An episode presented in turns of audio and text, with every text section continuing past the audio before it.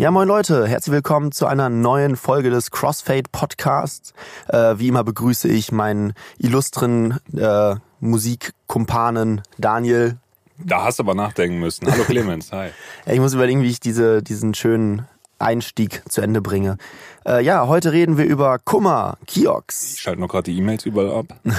Das äh, ist das Debütalbum von Felix äh, Brummer von Kraftklub, dem Frontmann. Das Solo-Debüt.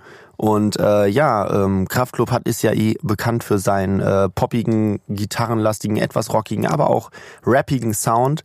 Und ähm, da Felix Brummer ja auch als Rapper angefangen hat, hat er jetzt ein Soloalbum aufgenommen, in dem er rappt. Und äh, ja, genau, Daniel, äh, fangen wir an mit dem Klassiker. So, wie hast du denn Kummer bzw. Kraftklub äh, in den letzten Jahren so gesehen und wann hast du von dem mitbekommen? Ha, die Frage habe ich erwartet. Und, Wie kommt das ähm, nur? Ja, ehrlich gesagt habe ich mich immer einen Scheiß für die interessiert.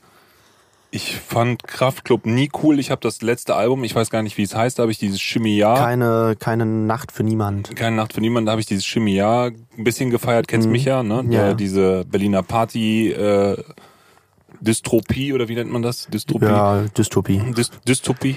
Es wäre eine, ein äh, schlechtes System in der Zukunft, eine Dystopie. Das Ja, Gegenteil dann von ist, einer es, Utopie. dann, ist es, dann ist es einfach nur düster. ja. Und äh, das habe ich gehört. Kraftklub habe ich auf dem Schirm. Die sind so seit 2010 erfolgreich 10, oder sowas, 11, ja, denke irgendwie ich. Ne? Also die klassischen Singles kenne ich. Grundsätzlich immer irgendwie lustig und grundsätzlich habe ich das immer so als so ein bisschen nervigen Deutsch-Pop für mich Mhm. gefühlt. Naja, ich habe ja schon ein eigenes Video zu Kraftklub gemacht, das äh, könnt ihr euch gerne mal angucken und ähm, deren Erfolgskonzept so ein bisschen zusammengefasst. Aber ähm, ich selber bin tatsächlich, äh, als die so groß geworden sind, weiß ich nicht, habe ich es irgendwie nicht so richtig gefühlt. Und erst als dann äh, in Schwarz rauskam und so ein halbes Jahr danach oder so, habe ich überhaupt erst angefangen, Kraftklub zu hören, aber dann halt richtig intensiv. War jetzt auch schon auf einigen Konzerten von denen und ähm, ich bin, ich bin Fan auf jeden Fall.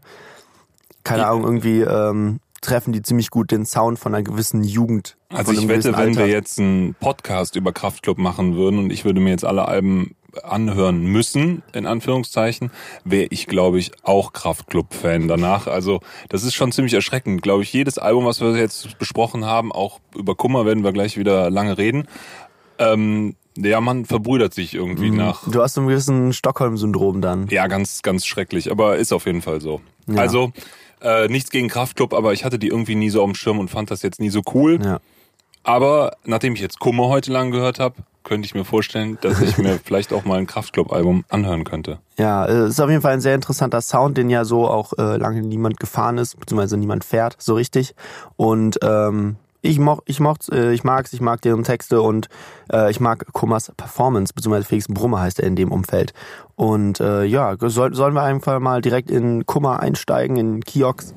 Ja. Dann würde ich nämlich einmal ganz kurz was äh, zu der ja nicht Entstehungsgeschichte. Entstehungsgeschichte ist halt so ein bisschen so gewesen, dass er halt gesagt hat, er hat halt auch, ne, er schreibt ja insgesamt Sachen immer wieder und er schreibt ja auch die ganzen Kraftclub-Sachen und er hat halt gemeint, er hatte da halt einige Sachen geschrieben, die halt sehr persönlich sind und die überhaupt nicht in das Bandumfeld Kraftclub reinpassen würden, weil dass ja Texte über ihn persönlich sind und er hat ja aber noch vier Bandkumpanen dabei über so und die sollen ja auch mit ein, eingebunden werden. Außerdem ist Kraftclub ja auch vom Sound her und von der ähm, von der Stimmung her ein ganz anderes Feeling. So weißt du, sehr viel ironischer, viel lustiger und äh, nicht ganz so düster. Und er meinte, er musste das dann halt jetzt alleine rausbringen. Und er hat dafür einen, seinen Plattenladen wieder eröffnet. Und zwar den Plattenladen, den sein Vater früher äh, gemacht hat, wo ich jetzt auch herausgefunden habe, da hat Trettmann damals seine Ausbildung gemacht. In dem Plattenladen von Felix Brummers Vater. Hm. In dem Kiox Tonträger. Richtig nice. Ja, krass. Und das ja. sind Stories. Den, äh, deswegen heißt es auch, auch Kiox und den hat er jetzt äh, für drei Tage als Pop-Up-Store wieder eröffnet, das Album nur dort verkauft und von In dort aus auch Chemnitz verschickt. oder wo? In Chemnitz, genau. Okay. Und äh, ja, der ist damit tatsächlich auf die Eins gegangen jetzt. Ähm, ein bisschen erstaunlicherweise, so ganz independent das Ding rausgebracht und trotzdem auf die Eins gegangen. Ganz nice eigentlich. Also heißt von dort auch verschickt, das heißt, man konnte es nur bei ihm auf der Website man konnte bestellen? es nur bei ihm auf der Website bestellen, genau. Und äh, man konnte es nur dort im Laden kaufen und auf der Website bestellen. Gar, kein Amazon, kein Mediamarkt, gar nichts. Okay. Also das ist schon damit dann so viel zu verkaufen, ist schon krass. Aber das ist natürlich auch ein heißt super das, dass Promo Amazon ne? und Mediamarkt scheißegal sind, dass nur Spotify und Ich glaube, es, es kommt halt echt brutal auf die äh, Reichweite und die Fanbase von dem Künstler an. So Kraftklub hat halt auch nun mal sehr fanatische Fans, so die die äh, machen das natürlich dann auch. Hm. Ja, ja, es ist eine Kombination aus fanatischer Menge und man braucht gar nicht in Anführungszeichen so viele Leute. Ne? Also es sind dann schon viele, die man braucht. Ja, war ne? jetzt auch keine brutal starke Chartwoche, ist jetzt niemand groß mit ihm eingestiegen. Es sind halt nur ein, zwei große Alben mit drin gewesen, die jetzt so die zweite, dritte Woche durchleben. Und ähm, Glück gehabt, dass Capital Bra kein Album gemacht hat. Ja, ja, genau. Also das äh, weiß man natürlich dann nicht. Also das gibt ja auch starke und schwache Chartwochen.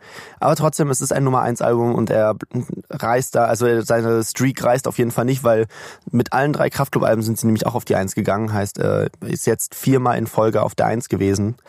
Mal sehen, ob die das halten können. Naja, aber ich würde sagen, äh, dann steigen wir mal ein mit der zweiten Single aus Kopplung, die da das Intro darstellt. Und zwar heißt der Song Nicht die Musik, wir hören rein. Ja, nicht, nicht die Musik, nicht die Musik, die du suchst. So ein bisschen die Ein Einleitung in das Album kündigt so ein bisschen an, worauf wir uns äh, jetzt die nächsten 37 Minuten freuen können. Und äh, ja, so, sollen wir einfach mal mit der Produktion anfangen, weil da können wir jetzt einen großen Block abarbeiten, weil das Album ist quasi auch von einem Menschen Aus einer produziert Hand worden, produziert, ne? der ein paar Mal einen Partner mit dabei hat, aber genau, es ist nämlich Blut und jetzt darfst du gerne was dazu sagen. Also ich habe mir ein Interview auf YouTube von Felix Brummer angeguckt und ähm, der hat ja die, die verschiedenen Stadien des, der Produktion erzählt, das fand ich interessant. Er hat angefangen, die Sachen alleine zu schreiben, hatte dann immer Ideen, die nicht zu Kraftklub direkt gepasst haben. Wollte die dann produzieren, hat dann angefangen selber zu produzieren. Das wird natürlich nicht so geil, wie er sich vorstellt. Er selber hat dann auch oft gesagt, er ist überhaupt kein Musiker, er kann Texte schreiben und sowas, aber hat, kann auch nicht, noch nicht mal klar beschreiben, wohin er will, sondern hat nur so ein paar Referenzen im Kopf gehabt. Und seine Hauptreferenz war dann irgendwie immer Lana Del Rey. Also er wollte klingen wie Lana Del Rey. Ähm, dann hat er sich auf die Suche gemacht, irgendwie mit den ersten Produzenten was angefangen. Da kamen dann, glaube ich, die Drunken Masters mit ins Spiel. Da ist er dann nach München zu denen gefahren. Und dann hat er Blut über irgendwelche Wege kennengelernt, getroffen und ähm, hat dann angefangen, ähm, mit dem am Album zu arbeiten. Und so ist Blut, glaube ich, der, der, der Main Producer geworden. Executive Aber es haben wahrscheinlich, Dann, also. Ja, genau. Aber es haben dann auch immer wieder die Drunken Masters an einigen Stellen mitgemacht. Die tauchen auch an der Hälfte oder sowas, würde ich knapp sagen. Ja, des Drunk Songs Masters auf, tauchen ne? auch des Öfteren aus. Wie gesagt, wir sagen das ja immer dazu und dann steht das da und äh, das Ding ist halt eine reine, Oft, oft reine vergessen wir das auch. Stimmt, habe ich hier auch stehen. Also es produziert bei Blut. Äh, ich finde es eigentlich einen ganz treibenden Einstieg. Es Mhm. ist relativ schnelle Nummer mit, äh, ich glaube, es sind 98 BPM oder was. Wahrscheinlich auch die knapp- schnellste auf dem Album. Ja, also es, es treibt. Es ist so ein bisschen, ja schon schon so, so irgendwie so eine richtiger, richtiges Rap-Instrumental einfach. Ne, das ist Ja. geht nach vorne, treibt. Äh, Und generell finde ich es eine klare Ansage, was einem auf dem Album erwartet. Also es ist ein wirklich cooles Intro. Der hatte, jetzt rede ich auch schon wieder ganz schnell nicht mehr über die Musik, sondern über die Lines, ne? Aber ähm, hat da ja so ganz weder Rap über Business Move noch Motivation, kein Steh wieder auf. Also, ja, er greift so ein bisschen ganz, ganz doll das an, was momentan so Phase ist im äh, Deutsch-Rap-Game. So. Ja, er- er spricht ja das aus, was eigentlich alle nervt und äh, positioniert sich da genau auf, dem ander, auf der anderen Seite gegen all die anderen, die gerade in Modus Mio stehen, obwohl er wahrscheinlich selber in Modus Mio mit dem Song reinkommt. Oh, das glaube ich Aber nicht. ähm, na, wahrscheinlich Kein nicht. Autotune drauf, das kannst du gar nicht bringen. Ja, der Autotune kommt später trotzdem noch so, ne? ähm, ja, ich find's ganz geil. Wir haben ja eben hier noch drüber geredet, da fielen so Worte wie Allman-Rap und sowas. Ähm, ja, aber trotzdem, ich find's cool. Er macht da eine coole Ansage und ja, gegen, gegen dieses ganze Gelaber von Kollege angefangen kommt ja da drin vor. Du wirst uns jetzt bestimmt einiges dazu erzählen können. Ich sag mal, es ist auf jeden Fall eine sehr runde Produktion, klingt gut, hat Druck und treibt und man hat Bock, mehr zu hören. Ja, er hat sich so ein bisschen einen Narren gefressen an Kollega gefühlt auf diesem Song, weil Ja, wer nicht. quasi ne? jede Line darüber geht, so weißt du, diese ganze Motivationssache mit seinem Mentoring-Schissel und so und der Boss-Transformation, das hat der alles losgetreten, Kollege. Und natürlich so Sachen wie Alpha und äh, so, das, das geht natürlich alles es gegen auch, Kollega. Es ist alles gegen Kollege, aber es ist Ah, auch nee, das ist ja grundsätzlich alles, so aber dieses es- Ding so, ne? Also äh, Ja, ja. man kann es auch immer gegen Kollege sehen, aber es ist grundsätzlich immer dieses Ding, ja, ich hab's alleine aus dem Ghetto geschafft, ja, ey, ich hab's hochgeschafft, so ja, ich gut, das nur ist aber das ja tun. die, die klassische Hip-Hop äh, Attitude, so weißt du, sowas Genau, wie aber 50 das- Cent und so, die das ja alle. Aber ähm, ich glaube, darum geht's gar nicht, sondern es geht um dieses, äh, dieses hier sich zelebrieren da, Ich da glaub, darüber und vor allen Dingen dieses viel wieder übers Scheitern heute. Ne? Ja, Das definitiv, Ist, wir haben ja schon definitiv. über viele Künstler, die das Scheitern thematisieren, jetzt hier geredet.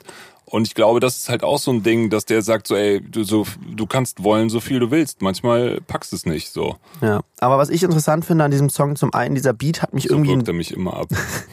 irgendwie hat mich dieser äh, dieser Beat so ein bisschen tatsächlich an ähm, auch an was von Kollega und zwar von Chronic, äh, Chronic 3. Daran hat mich der Beat und das Video ein bisschen erinnert. Dieses Intro, was? Ja, Von damals, von Sio. Sio, und sowas. Das war Karate Andy und Kollega. So, ja, so Ben. Besessian hatte den, glaube ich. Genau, der ist nämlich produziert. auch so ein schneller, hektischer Ja, genau. Beat und und ich habe das Gefühl, der ist ein bisschen Summer angelehnt haben daran. gerade auch so ein Beat draußen, der so ein bisschen, Mhm. finde ich, so klingt, dieses Huracan oder so. Ich bin da komplett raus, also da kann ich Ahnung. dir nicht Nee, helfen. also Ich glaube, der ist es nicht, es ist ein anderer Song, aber ähm, YouTube-Trendmusik ignoriere ich. Ja. Fand ich auch sehr schön. Sio hat ja jetzt eine neue Single rausgebracht gehabt. In den letzten Wochen habe ich, glaube ich, letzten Podcast schon mal kurz angesprochen. Und ja, ähm, stark. die Also war richtig das stark. Und das Ding ist, äh, ja, das Video ist mega geil. Und das Video ist auch klickmäßig richtig durch die Decke gegangen. Es hat irgendwie nach äh, 10 Stunden 500.000 Aufrufe oder so. Ja, ist nicht ehrlich, in die Trends gekommen. die- ja? Ist nicht in die Trends gekommen. Nicht, nicht mal auf Platz 50 oder so. Es ist Hat einfach nicht reingekommen. Wahrscheinlich, keine Ahnung, wie, um wie das zeigen, passieren konnte. In den Kommentaren Leute standen auch das ganz oft so, brauchen. ja, an dem gleichen Tag waren halt dann so, ne, äh, Samra, Samsa, Samra, wie auch Samsa. immer. Gregor Samsa, für die Literaten unter euch. Äh, Aber jetzt mal ganz ehrlich, bei waren halt habe alle ich drin, schon so das Gefühl, da natürlich geht's ja eigentlich nur noch drum, lustige Videos zu produzieren, oder? Mhm.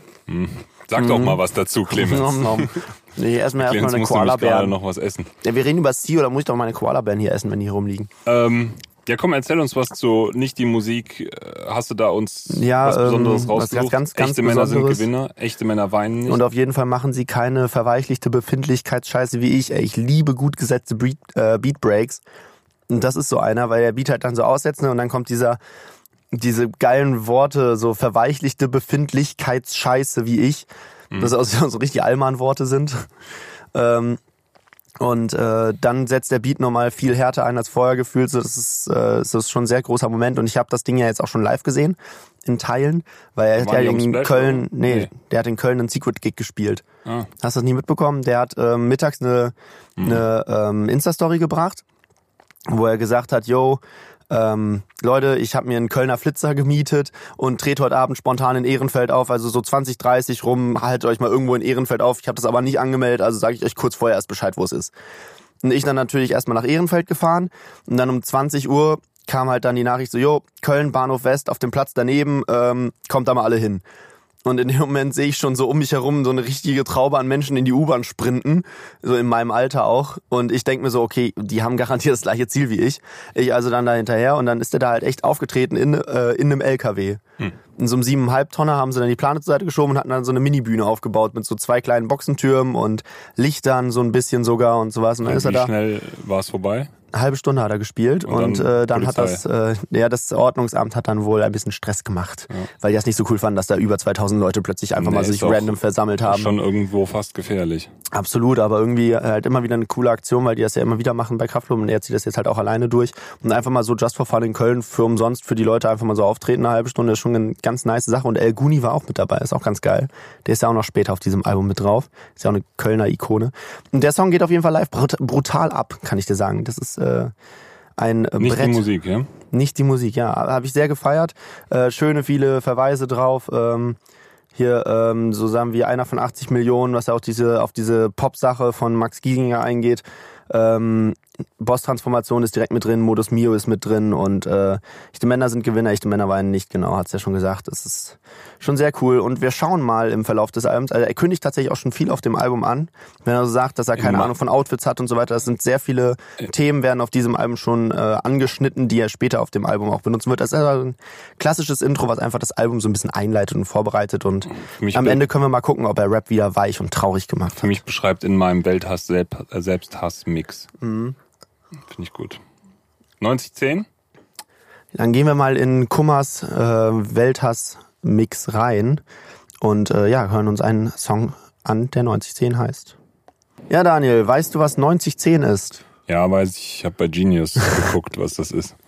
Das ist die Postleitzahl von Chemnitz. Nee, nee, stimmt nicht. Postleitzahl von Karl-Marx-Stadt. Ah, Karl-Marx. Das war während der DDR-Zeit, hieß Chemnitz ja Karl-Marx-Stadt und das war die die alte Postleitzahl von... Postleitzahl. So wie Genau. es hier auch mal, war es hier auch, was war es denn hier? Vierstellig, 5, 3, 00? Ich weiß Ich, nicht, was keine Ahnung, ich Ja, war noch nicht, Zeit, äh, noch nicht geboren. Also ich bin mit äh, 5-3 aufgewachsen auch natürlich. Aber 5-3 Represent. Ja. Genau. Habe ich auch Ja, letztens ey. auf einer Party jemanden gesehen, der hatte, hat dann sein T-Shirt hochgezogen, hatte eine 5-3 auf der Brust tätowiert. Da dachte ich auch so, Alter, läuft bei dir. Was für ein, was für ein Mann. Ähm, 9010, ich finde es einen sehr langsamen Beat, 100, 130 BPM ungefähr in Halftime. Ist auch, auch wieder auch wieder so ein Trap-Beat, ne? Er macht wirklich so ein, ein trappiges Album bis jetzt. Dieses Bass-Arpeggio finde ich cool. Hi-Hats drin und so. Genau, also es ist wirklich so ein Trap-Rhythmus. Bass-Arpeggio finde ich cool. Es ist ein sehr dunkler Bass. Es, ähm, das wird jetzt auch die ganze Zeit diese Ästhetik haben. Ne? Er hat das ja im Interview gesagt. Mach's, mach's Lana Del Rey, hat er dann immer im Interview gesagt. War seine Beschreibung für, für manche Sachen, ich weiß nicht für alles, aber für einiges. Und das wird sich jetzt so durchziehen, so sphärische Sounds, sehr dunkel. Hier ist so ein gecutteter, Ja, tiefe Synthes mit drin und so. tiefe Synthes. Alles hat sehr viel so, so flächenartige Sounds. Ist aber allgemein der Blutstil. Ich weiß nicht, ob du dir ein paar andere Produktionen von ihm schon mal angehört hast. Hast du das letzte Casper-Album gehört? Da war er auch ganz maßgeblich daran beteiligt. Nee, Nein, haben wir nicht. nicht. Das ist davor rausgekommen, noch leider. Ist aber ein schönes Album gewesen eigentlich. Da hat er sehr viel produziert für. Bei Matero und Casper war er jetzt auch mit drauf und äh, für die hat er Cool. sehr Also viel ja, gemacht. das von scheint zu daher. passen irgendwie der Sound. Ist dann vielleicht auch einfach sein Sound. äh, da haben sie sich gefunden. Da konnte er seinen sein, sein Style voll ausleben. Es ist wirklich so sehr, sehr düster, so melodramatisch und ja, und trotzdem hat es sehr viel Energie. Ja, und passt auch äh, sehr gut zum äh, Inhalt des Songs.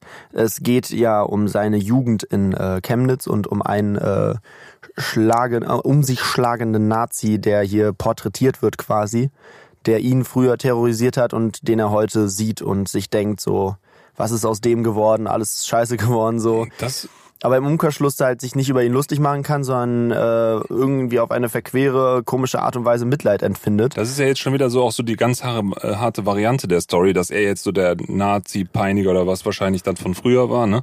Aber das ist echt krass, wenn du das jetzt so anfängst zu sehen, so in zehn Jahren, wenn du so die ersten Leute aus deiner Jugend siehst, die so völlig abgedriftet sind. Mhm, so gescheitert sind. Das ja. ist so schon eine ganz krasse Sache, dass hier dieser krasse Twist jetzt ist, dass er auch erst Opfer, dann Zuschauer eigentlich, aber gewi- also irgendwie ein ganz verrückter Twist dann hier drin. Ja, er meinte aber auch äh, in einem Interview, dass äh, er jetzt den Song gar nicht so gemeint hat, wie einige interpretiert haben, so nach dem Motto, hier jeder Täter ist auch ein Opfer, sondern es ging ihm mehr darum zu sagen, so dir wird dass die letzte Genugtuung wird dir quasi durch dieses Gefühl auch genommen, so weil eigentlich will er sich ja hinstellen und sagen so, ey du dummes Stück Scheiße und äh, sieh dich an, was aus dir geworden ist, hättest du mal früher lieber die Schulbank gedrückt, als äh, Kinder in den Schwitzkasten zu nehmen. Ähm, aber äh, kann er halt nicht, weil er eigentlich das sieht, was für ein armes Würstchen das ist und eher Mitleid dann empfindet und selbst das wird einem dann halt dadurch quasi weggenommen und äh, somit bleibt es ähm, ja kommt keine Genugtuung da mehr durch und ich finde, das ist äh, sehr gut aufgeschrieben. Ich hatte eine sehr behütete Kindheit. Ich kann nicht so ganz nachvollziehen, was er meint, weil ich nie gejagt wurde. Aber viele, ähm, die ich gehört habe über das Album reden, die aus dem Osten kommen, meinten, dass sie das sehr gut nachvollziehen können, weil es dort halt wirklich scheinbar eine Tagesordnung war, von Nazis verklopft zu werden. Und ähm, Ich kenne auch so Stories von hier. Also ähm, hier ist das, glaube ich, nicht so krass wie im Osten. ja, mich wollte die Antifa mal verprügeln, aber das ist ein anderes Thema. Ja. Nee, auf die lasse ich nichts kommen, auf die Jungs, die sind okay. ähm, nee, aber auch mit Rechten gibt's auch, gab's auch hier immer wieder Probleme. Also es ist einfach, äh, gibt's auch so. Einfach, wenn jemand mal Pech hat und auf die Fresse kriegt, aber da in Chemnitz, wenn das so richtige Gruppen sind, ist natürlich schon mal eine ganz andere Nummer. Ja, ich denke mal, das kommt auch extrem aufs Bezirk, auf den Bezirk an, wo man ist und so. Aber ähm, ja, ist Und auf auf jeden den Fall. Jahrgang. Ja, definitiv natürlich auch auf den Jahrgang. Äh, ist ja da auch so Wendengeneration, ne? Das Ja, ist ja nochmal so ein bisschen, andere das ist halt dieses krasse Thema. Es hätte ja, muss ja jetzt auch kein Nazi sein, hätte ja auch ein Typ sein können, der in der Schule, der jemand Sport in die Toiletten gesteckt hat. Nee, klar. Also das Nazi-Ding wird ja hier auch hat, ne? überhaupt nicht in den Vordergrund geschoben, Nee, sondern genau, du hast exakt so- die eine Zeile, die es sagt, früher wart ihr Action machen, früher wart ihr Zeckenklatschen. Das ist die einzige Line, wo du wirklich raushörst, dass das halt ein Fascho Ja, war, wo halt nicht der Fokus darauf gelegt Genau, wird. das Das kommt geht so eher, Mhm. schon so ein bisschen so Gang und sowas kommt schon raus, dass der in so einer Gang war mit Tattoos und also wenn sich Jungs Tattoos stechen lassen, ist halt schon meistens ein bisschen was ernster als jetzt einfach nur so ein bisschen Mobbing in der Schule. klar. Ja, Ja, klar. die Erinnerung an dich und früher einfach übertätowiert. Ja, äh, krasser, krasser Ja, Song fand ich, hat mich Story, damals sehr, läuft auch im äh, Radio. sehr, sehr mitgenommen, als ich den äh, gehört habe. Das erste Mal war direkt sehr, sehr fasziniert davon, wie äh, Felix eben auch klingen kann, weil wir hatten eben nochmal, äh, während der Song lief, kurz drüber gequatscht, ob das Ding im Kraftclub-Universum funktioniert hätte. Und ich glaube, dass dieser Song zu deep, zu böse, zu unironisch ist, um irgendwie bei Kraftclub zu funktionieren. Das ist geil, dass er sich jetzt gar nicht dagegen argumentieren kann, weil er nicht mit dem Podcast drin ist. Du Willst du mit argumentieren? Mein, mein Bruder sitzt hinter mir auf der Couch, äh, der, mit dem ich die Diskussion eben hatte. Willst du kurz was sagen dazu oder nicht? Er schüttelt den Kopf. Also ich sehe das so ein bisschen schon wie, wie dein Bruder, der übrigens auch Daniel heißt. ähm, wie der Daniel. Deswegen ähm, macht er auch nicht mit, es wäre viel zu verwirrend gewesen im ja, Podcast. Wenn hier zwei Daniel sind, das geht gar nicht. Ähm, ich sehe das auch schon ein bisschen. Das könnte schon funktionieren und du sagst, es ist nicht ironisch genug, also da hast du wahrscheinlich auch recht. Aber so vom Sound ist das schon ganz nah an der. Aber es ist einfach die Stimme von Kraftklub, ne? Ja, Kraftklub ist halt schneller und weniger Text vor allem. Genau, aber es, äh, ja. Also das ist, ist so, es, es kommen dran. noch ein, zwei Songs, wo ich sagen, ja, ja klar, es ist der gleiche Songwriter gewesen. Ja, also, ne, das ist er jetzt. Hat's gesagt. Ich, ich meinte, ich meinte jetzt damit ja auch nicht, dass das komplett was anderes ist. Weißt du, du hast auch immer noch seine Stimme und seinen Stil, dies zu performen, so. Aber äh, ich meinte halt einfach nur, dass in dem Bandprojekt hätte er diesen Song wahrscheinlich so nicht umsetzen können. Nee, das hat er auch in dem Interview erzählt. Er hat einfach zu viele Sachen, die nicht passen dafür. Ne? Ja. Es kommen noch Songs bei dem Album, zum Beispiel der nächste, die würde ich sagen, sind schon eher bei Kraftclub mit einzubinden. Ähm, ja, dann würde ich sagen, gehen wir auch doch direkt zum nächsten rüber, oder? Zur dritten Single-Auskopplung. Bei dir, wir hören rein. Ja, bei dir, die dritte Single-Auskopplung, wahrscheinlich auch die größte, hat auch die meisten Listenings auf Spotify und äh, so weiter. Was sagt äh, der Experte für die Musik dahinter, wenn wir jetzt damit einsteigen was wollen? Ich, weil hier steigen nämlich Musik, das erste Mal. Was ich für die Musik sage. weil hier steigen das erste Mal die Drunken Masters mit in den Ring. Blut äh, und Drunken Masters. Ich finde, das hört man auch direkt, dass die Drunken Masters drin sind. Das ist jetzt so ein Jetzt ganz moderner, aktueller Trap Loop. Ja, wir hatten die Drunk Masters jetzt auch schon ein paar Mal in unseren Podcast mit drin. Ja, bei Elguni waren sie mit dabei ähm, und so, ja. Ja, passt, finde ich, zu denen. Ist deren Style. Da merkt man, dass die mitgemacht haben. Hier habe ich auch die Akkorde nachgeguckt bei dem Song. Ach Mensch. Und ist ein bisschen tricky, ist, also, was heißt schon tricky in der aktuellen Popmusik? It's aber tricky, es ist, tricky, es ist schon tricky, ganz cool gemacht. Es ist nämlich F-Dur, geht dann Mhm. zum D-Moll und ist dann A-Moll mit C-Dur. Das heißt, das D-Moll passt hier nicht rein. Also wenn man da einen G-Dur machen könnte, wäre es die ganz saubere Standardformel, also so aufsteigend F-Dur, G-Dur, A-Moll, C-Dur. Das machen sie mit dem D-Moll. Ich finde, dadurch wird es direkt noch dramatischer, noch dunkler. Ja, noch molliger das Ganze. Mit dem G-Dur wäre es ein bisschen fröhlicher als zweiten Akkord und der D-Moll macht es so wirklich traurig. 152 BPM, wir sind deutlich schneller als 9010 direkt. Also es geht auch direkt mehr nach vorne. Wir haben schon wieder so ein Bass-Arpeggio. Das ist fast in jeder Nummer äh, drin, so ein Dam, Dam, Dam, Dam, Dam. Es ist schon sehr poppig. Also man kann sich das schon sehr gut bei 1 Live und Co. vorstellen. Also Definitiv. ja. Ja, es ist irgendwo zwischen Casper und dem ganzen Kram. Also das wird schon funktionieren. Ich finde die Gitarren cool mit super viel Hall. Lustig ist, dass er im Auto äh, auch relativ viel Autotune in der Hook hat. Äh, Man könnte jetzt sagen, nicht so krass wie die Modus Mia Rap Rapper, irgendwie anders eingestellt natürlich, aber man hört einen deutlichen Autotune. Ähm, und dann baut er auch jedes Mal baut er Äh, mein Bruder spielt hier mit meinen Füßen an meinem Stuhl rum, das nervt. Okay, okay. Ey, Sorry. Macht, macht Wollte ich nicht auf ein Konzept aus. bringen. Mach du ruhig. Ähm, alles sehr sphärisch wieder, sehr so Pad-Sounds, alles schwebt, alles groß. Äh, ja, cool gemacht. Irgendwie ein interessantes Liebeslied. Oder? Es Mhm. Ja, ist doch nichts anderes als ein Liebe- interessantes Liebeslied. Es ist, es ist, äh, ist ja nicht ganz festgelegt. Du kannst ja wieder reingehen, was du willst. So, wer ist die Person? Es kann auch sehr gut ein guter Freund sein, einfach. So, ich, ähm, in, No dem, homo. ja, in dem Musikvideo dazu beispielsweise sind es halt auch zwei, ähm, ja, zwei äh, Roommates, zwei Zimmerkollegen, die halt äh, da porträtiert werden quasi. Also es ist, glaube ich, ein Lied, was ähm, sehr, sehr bewusst offen gehalten wurde, sodass jeder da seine Person, die er da hat, oder seine Personen äh, mit reinziehen kann äh, und äh, das auf sich betragen kann. Und es ist ein absoluter Popsong. Definitiv auch so geschrieben. Radiotauglich. Ist auch die äh, ja wahrscheinlich äh, vom Ding her erfolgreichste Single auf diesem Album und äh, ja, das jedes Album braucht einen Hit und das ist der Hit dieses Albums.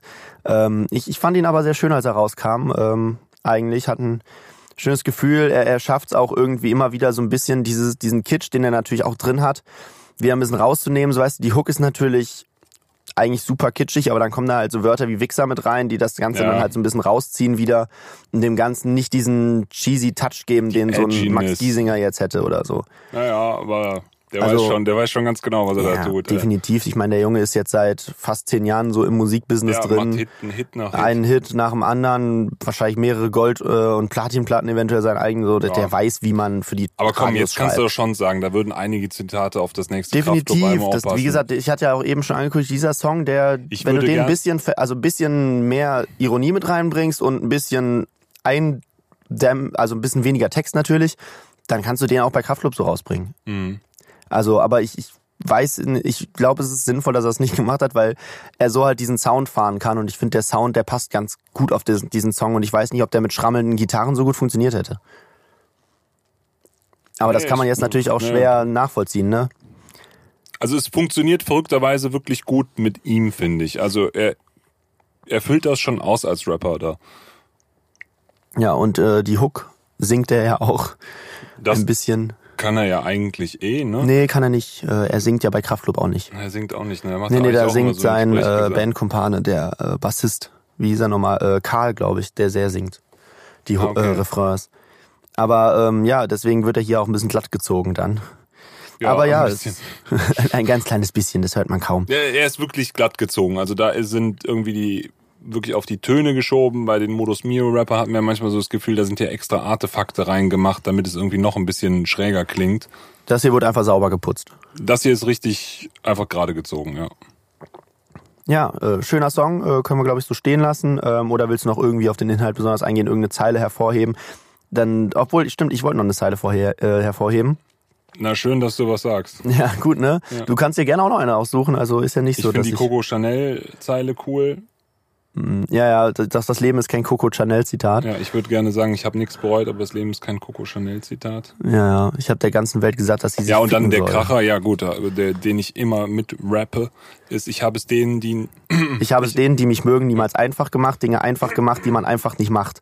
genau. Das ist halt einfach mega gut geschrieben, so. Da merkt man, der Junge hat einfach Erfahrung und Skills, was das angeht. Das merkt man in einem anderen Songs auch Ja, immer wieder. cool. Und Dinge einfach gemacht, die man einfach nicht macht. Das ist halt einfach ein nicer Spit, so. Den kann man dann schon mal raushauen.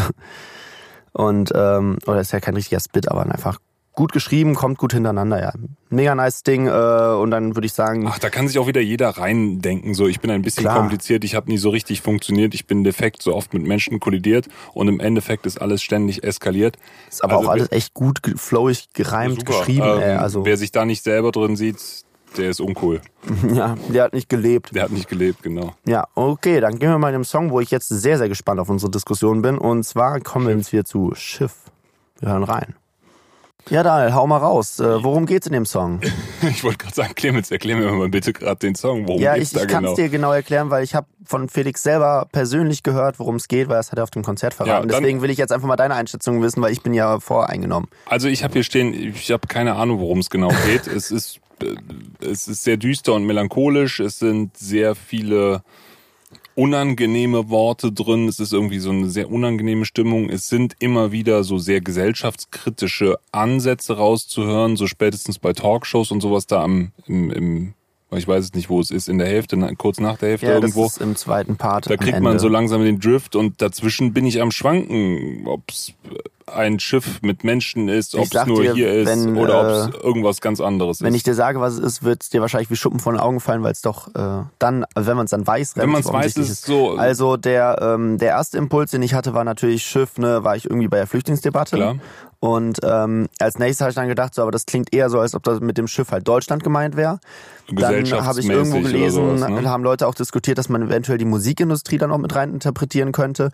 Ähm, das habe ich aber nicht so gesehen, weil Song. da zu viel gemeinschaftlich, das mit, hat er ja auch schon gemacht, ähm, mit 2000 Sprite, ist ja auch ein Song über die Musikindustrie. Anderes ja, Thema. Kenn ich nicht, aber Äh, da geht es darum, dass er keinen Bock auf diese Fake-Partys hat und äh, die ganzen Leute, die da rumhängen und Ja, so weiter. Und er lieber ist- zu Hause hängt mit 2000 dafür- Sprite im Sch- Kühlschrank. dafür so. ist das hier zu dramatisch. Aber nee, das meine ich ja. Das ist also für mich war das auch zu. Der, das Ja. Ding ist zu groß für Musikindustrie. Und was? Ähm, nee, aber es geht um seine Heimatstadt Chemnitz. Es geht komplett um Chemnitz und ähm, im ersten Part er, erklärt er quasi, dass ähm, die allgemeinen Sachen davon, er hat mich in Interview auch gesagt, den hat er zuerst geschrieben und den hat er ja schon lange in der Schublade liegen, der so ein bisschen zusammengefasst hat, wie er sich in Chemnitz fühlt. Und dann, nachdem dieser ähm, Messerangriff in Chemnitz war, wo dann die Nazis aufmarschiert sind und dann das äh, diese großen Pegida-Märsche da gemacht haben für diesen einen äh, Kolumbianer, der per Messer abgestechen wurde von irgendeinem Flüchtlingen, Geflüchteten, ich weiß es nicht mehr so ganz genau. Ähm, ja, dann, danach hat er den zweiten Part geschrieben, der sich dann darauf bezieht so ein bisschen.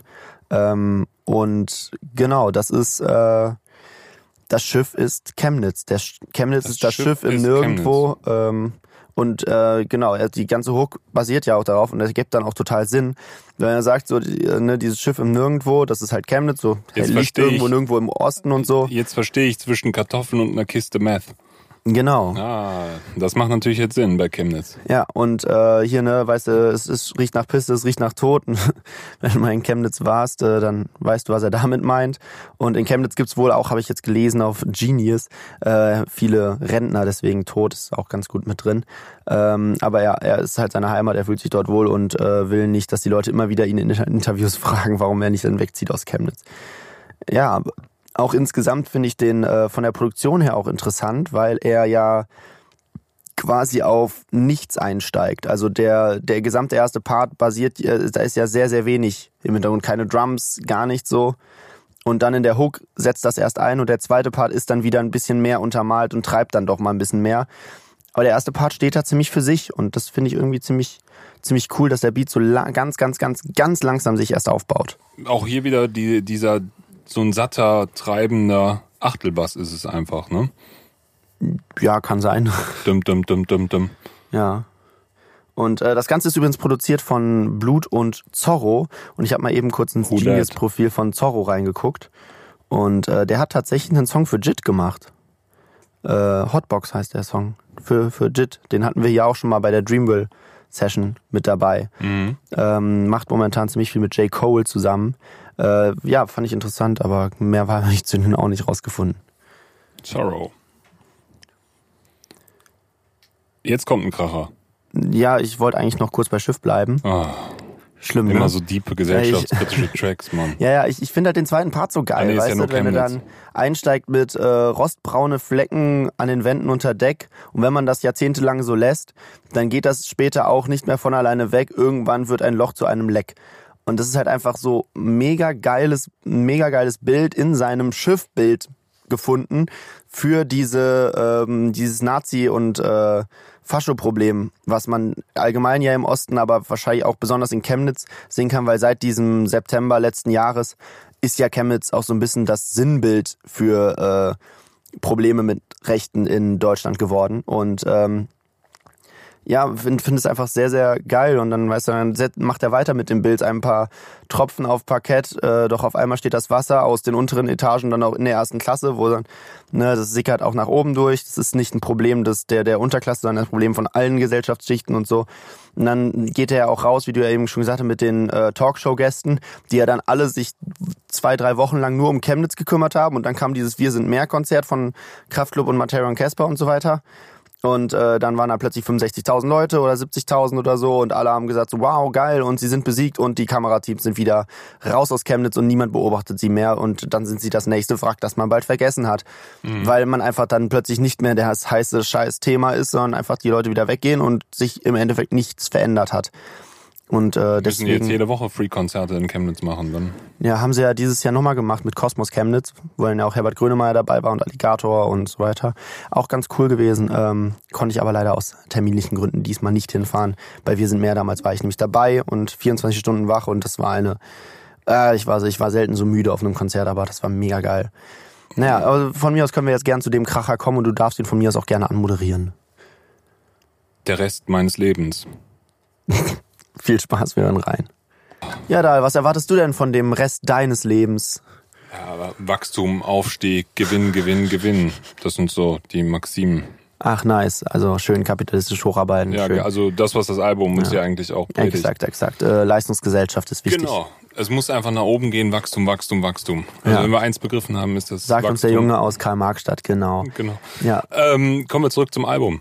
Der Rest meines Lebens, auch von Blut wieder produziert, 135 BPM, kommt wie so eine richtig dunkle Trap-Nummer her, hängt auch sehr auf einem Ton fest, ähm, rappt dann richtig und plötzlich wird das total aufgebrochen, äh, gebrochen, total kontrastiert von ähm, der Hook, die Max Rabe dann singt. Das ist auch eine ganz verrückte Kombo, hätte ich gar nicht gedacht. Ja, auf jeden Fall. Max Rabe und er zusammen.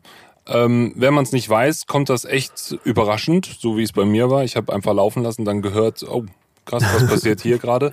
Und dann kommt auch eine coole, also eine coole Gitarre. Ähm, es ist, ja, es ist ja momentan sehr modern, Gitarren kaputt zu machen. Ich meine, welcher Ami-Rapper hat momentan keine kaputte Gitarre bei sich im Track? Das ist äh, schon, glaube ich, ein Standard momentan. Weiß ich nicht, aber Guitar-Type-Beats sind auf jeden Fall der Mega-Renner momentan. Jeder macht Guitar-Type-Beats.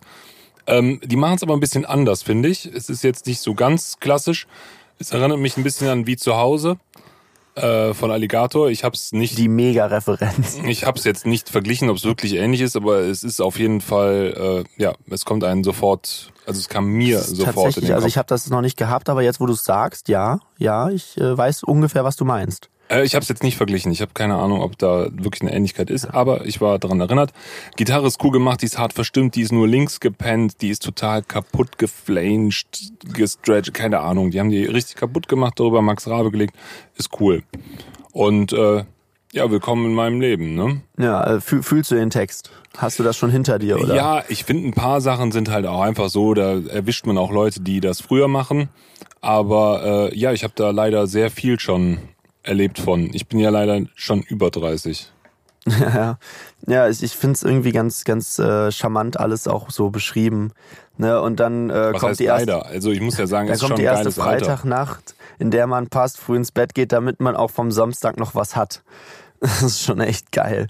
Und äh, ja, ich, ich bin noch, äh, bin tatsächlich noch weit entfernt von diesem Punkt. Ich weiß nicht, wann der letzte Freitag ist, bei dem ich vor zwei ins Bett gegangen bin. ist wahrscheinlich schon länger her.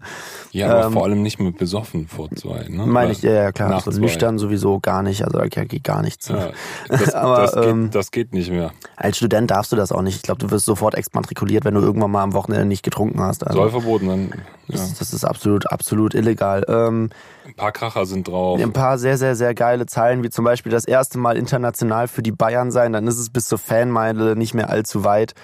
Habe ich sehr gefeiert. Gibt nichts Schlimmeres, als in, äh, auf Fanmeilen international für die Bayern zu sein. Und äh, ja, finde ich, äh, finde ich geil. Oder natürlich auch, äh, es, es beginnt ganz harmlos mit einem Spielerabend, aber endet im Gesprächen über Risikoanlagen.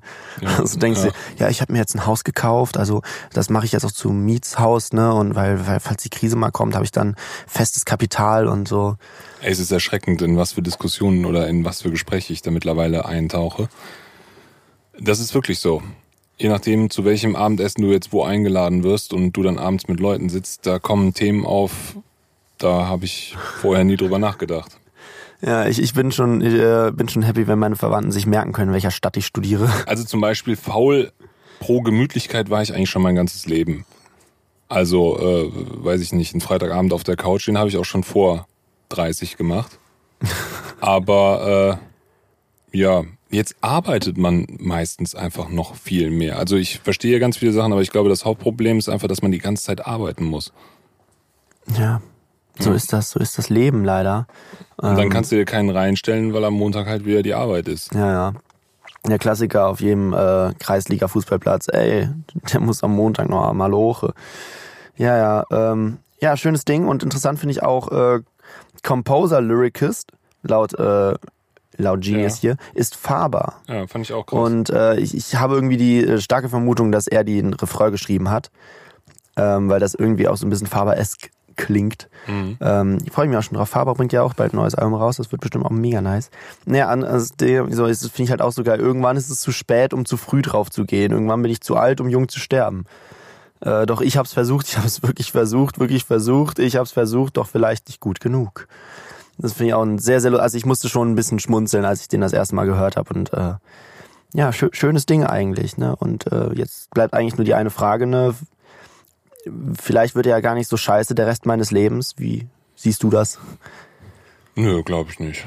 Glaubst also glaube ich nicht, dass der scheiße wird der Rest des Lebens. Ich bin da ganz positiv. Der Song schließt auch so ein bisschen ähm, ab wie Haus am See, finde ich. Auch vom Vibe her ist das total. Ja, Ja, weil er am Ende es angenommen hat, meinst du so in die Richtung? also der. Also ich finde, der Haus am See hat ja durchgehend diesen. Ja, ja, genau. Aber am das Schluss, an. genau, am Schluss nimmt das einfach an. Retirement, ja, ja, so ein bisschen. Und da habe ich irgendwie ein Haus am See-Feeling. Ja, Naja, also ich schon habe äh, wie zu Hause und Haus am See, aber Haus am See halt nur der Vibe am Ja. Ende. Wie zu Hause irgendwie, da ist schon irgendwie, glaube ich, Ja, meine dran. 100 Enkel spielen Cricket auf dem Garten. Wenn ich so daran denke, kann, Kann ich es ich's eigentlich kaum kaum erwarten. Ist auch Lyrics, die sich sowas von brutal in den Kopf reingebrannt haben. Stadtaffe, auch ein Mega-Album. Äh, ja, schon zehn Jahre alt. Erstaunlich. Naja, äh, genießen wir kurz noch diese Sonnenstrahlen von Max Rabe, der am Ende noch schön mit seiner weichen Sing äh, Stimme drüber geht. Denn jetzt, jetzt wird's hart. Das ist genauso hart, wie wenn man lächerlich sagt, ne? Lächerlich. Ich baller mich weg. Becher. Ich becher? Becher mich Ah, weg. ich becher mich weg, ja. Daniel, du bist alt. Ja. Naja gut, ähm, 26. Wir hören rein. Achtung, Achtung, wir haben eben von dem billigen Plätzen hinter uns gehört, äh, dass wir eine Chance vertan haben beim äh, letzten Song und zwar äh, ne Spieleabend Risikoanlagen. Ne, wegen dem Risiko. Brettspiel Risiko. Das voll, voll der Meta-Witz. Ich nehme Kamtschatka ein. Hammer-Ding so. Ja, egal. Äh, 26, ja. Äh, Hälfte des Story. Albums, Hälfte des Albums und es ist direkt ein brutaler Bruch in der Stimmung, würde ich sagen, Ja. deutlich nach unten. Also wir waren schon relativ tief und jetzt geht's so bam. Richtig Jetzt haben wir dramatische Themen. Äh, Steffen Israel von Kraftklub hat mitgearbeitet an der Sache. Der, Der spielt Lead-Gitarrist von Gitar denen. äh, genau, der Gitarrist von denen. Ähm, ist auch direkt, würde mal sagen, Pop, Rock meets Hip-Hop. Also es klingt viel mehr nach einem Kraftklub-Playback mit Ja, ist so ein Hip-Hop-Drums bisschen so eine. Rockballade auch. Ja, genau. Also ist Rock Rockballade. Also Obwohl ja gar nicht so unbedingt gerappt, ist ja auch ein bisschen gesungen so. super viel Chorus auf den Gitarren. Das ist eine sehr, also mehr gitarrenlastige Produktion. Ja, da merkt man, finde ich, die äh, Pop-Rock-Einflüsse von Kraftklub mehr. Ja. Traurig, die Story ist traurig. Ich kenne so ein bisschen eine ähnliche Geschichte von äh, Wir jemandem, sollten den vielleicht mal kurz sagen, worum es geht. Es Worum- geht darum, dass äh, eine ja eine bekannte Freundin, wie auch immer, von ihm halt mit 26 verstorben ist und er jedes Jahr auf Facebook äh, ihm die Benachrichtigung reinkommt, hey, sie hat Geburtstag, gratulier ihr doch und er ihr dann halt quasi sein Herz ausschüttet, weil äh, ja genau, da erzählt er auf dem Song, weil die Scheiße keiner liest. Ne? Genau. Das ist ganz verrückt. Das hatte ich eine ähnliche Story im Bekanntenkreis. Da haben sie aber jetzt den Facebook-Account doch irgendwann runtergenommen. Ähm, die Hinterbliebenen. Ähm, ja, irgendwie, so, so, wenn man diese Story irgendwem vor zehn Jahren erzählt hätte, hätte es keiner verstanden. Ist so ein, so ein ganz krasses Zeitphänomen-Problem. Ne? Ich weiß nicht, ob man es in 50 Jahren noch versteht und vor zehn Jahren hätte es bestimmt keiner verstanden. So, ey, die hat noch ein Profil auf irgendeinem Social Media und wird erinnert die Leute, obwohl sie schon seit Jahren tot ist. Oder sag ich mal, 1995 hätten alle drüber gelacht. Ja, klar. Also du, du wirst halt dann jedes Jahr wieder an die. Und äh, Facebook hatte ja auch jahrelang das Problem, dass es keine Möglichkeit gab, Verstorbene runterzunehmen. Und die können sich ja meist selber schlecht runternehmen, weil man ja meist nicht genau weiß, wann man stirbt. Und äh, ich habe jetzt letztens aber erfahren, dass man wohl in den ähm, Privatsphäre-Einstellungen von Facebook einen äh, ja so einen Emergency-Kontakt quasi festlegen kann, der dann ähm, berechtigt wäre, dein im Fall deines Todes das Konto abzuschalten. Also das kannst du wohl inzwischen jemanden bestimmen, der das machen darf.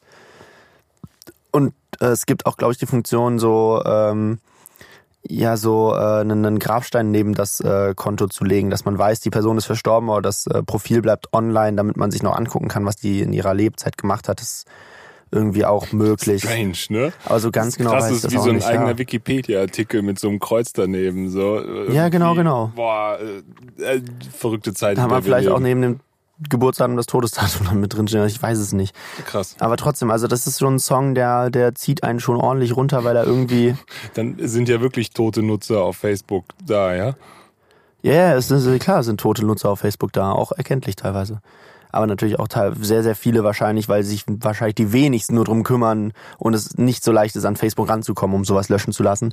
Ähm, deswegen gehe ich davon aus, dass da sehr, sehr viele tote Profile rumhängen. Also tot im Sinne von wirklich tot und nicht einfach nur inaktiv.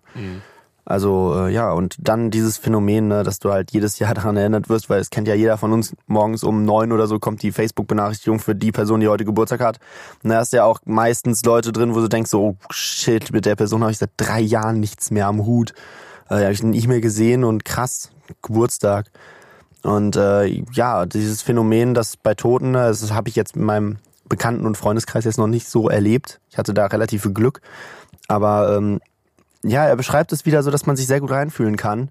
und ähm, lässt das lässt das äh, Ganze sehr persönlich wirken, aber lässt es auch offen genug, dass da jeder irgendwie mit mit reinkommen kann und so ungefähr weiß, was er meint. Und ja, es ist wieder wieder stark geschrieben und äh, stark emotional und Wenn Leute aus deinem Umfeld sterben, haben die nur noch Insta, ne? ja.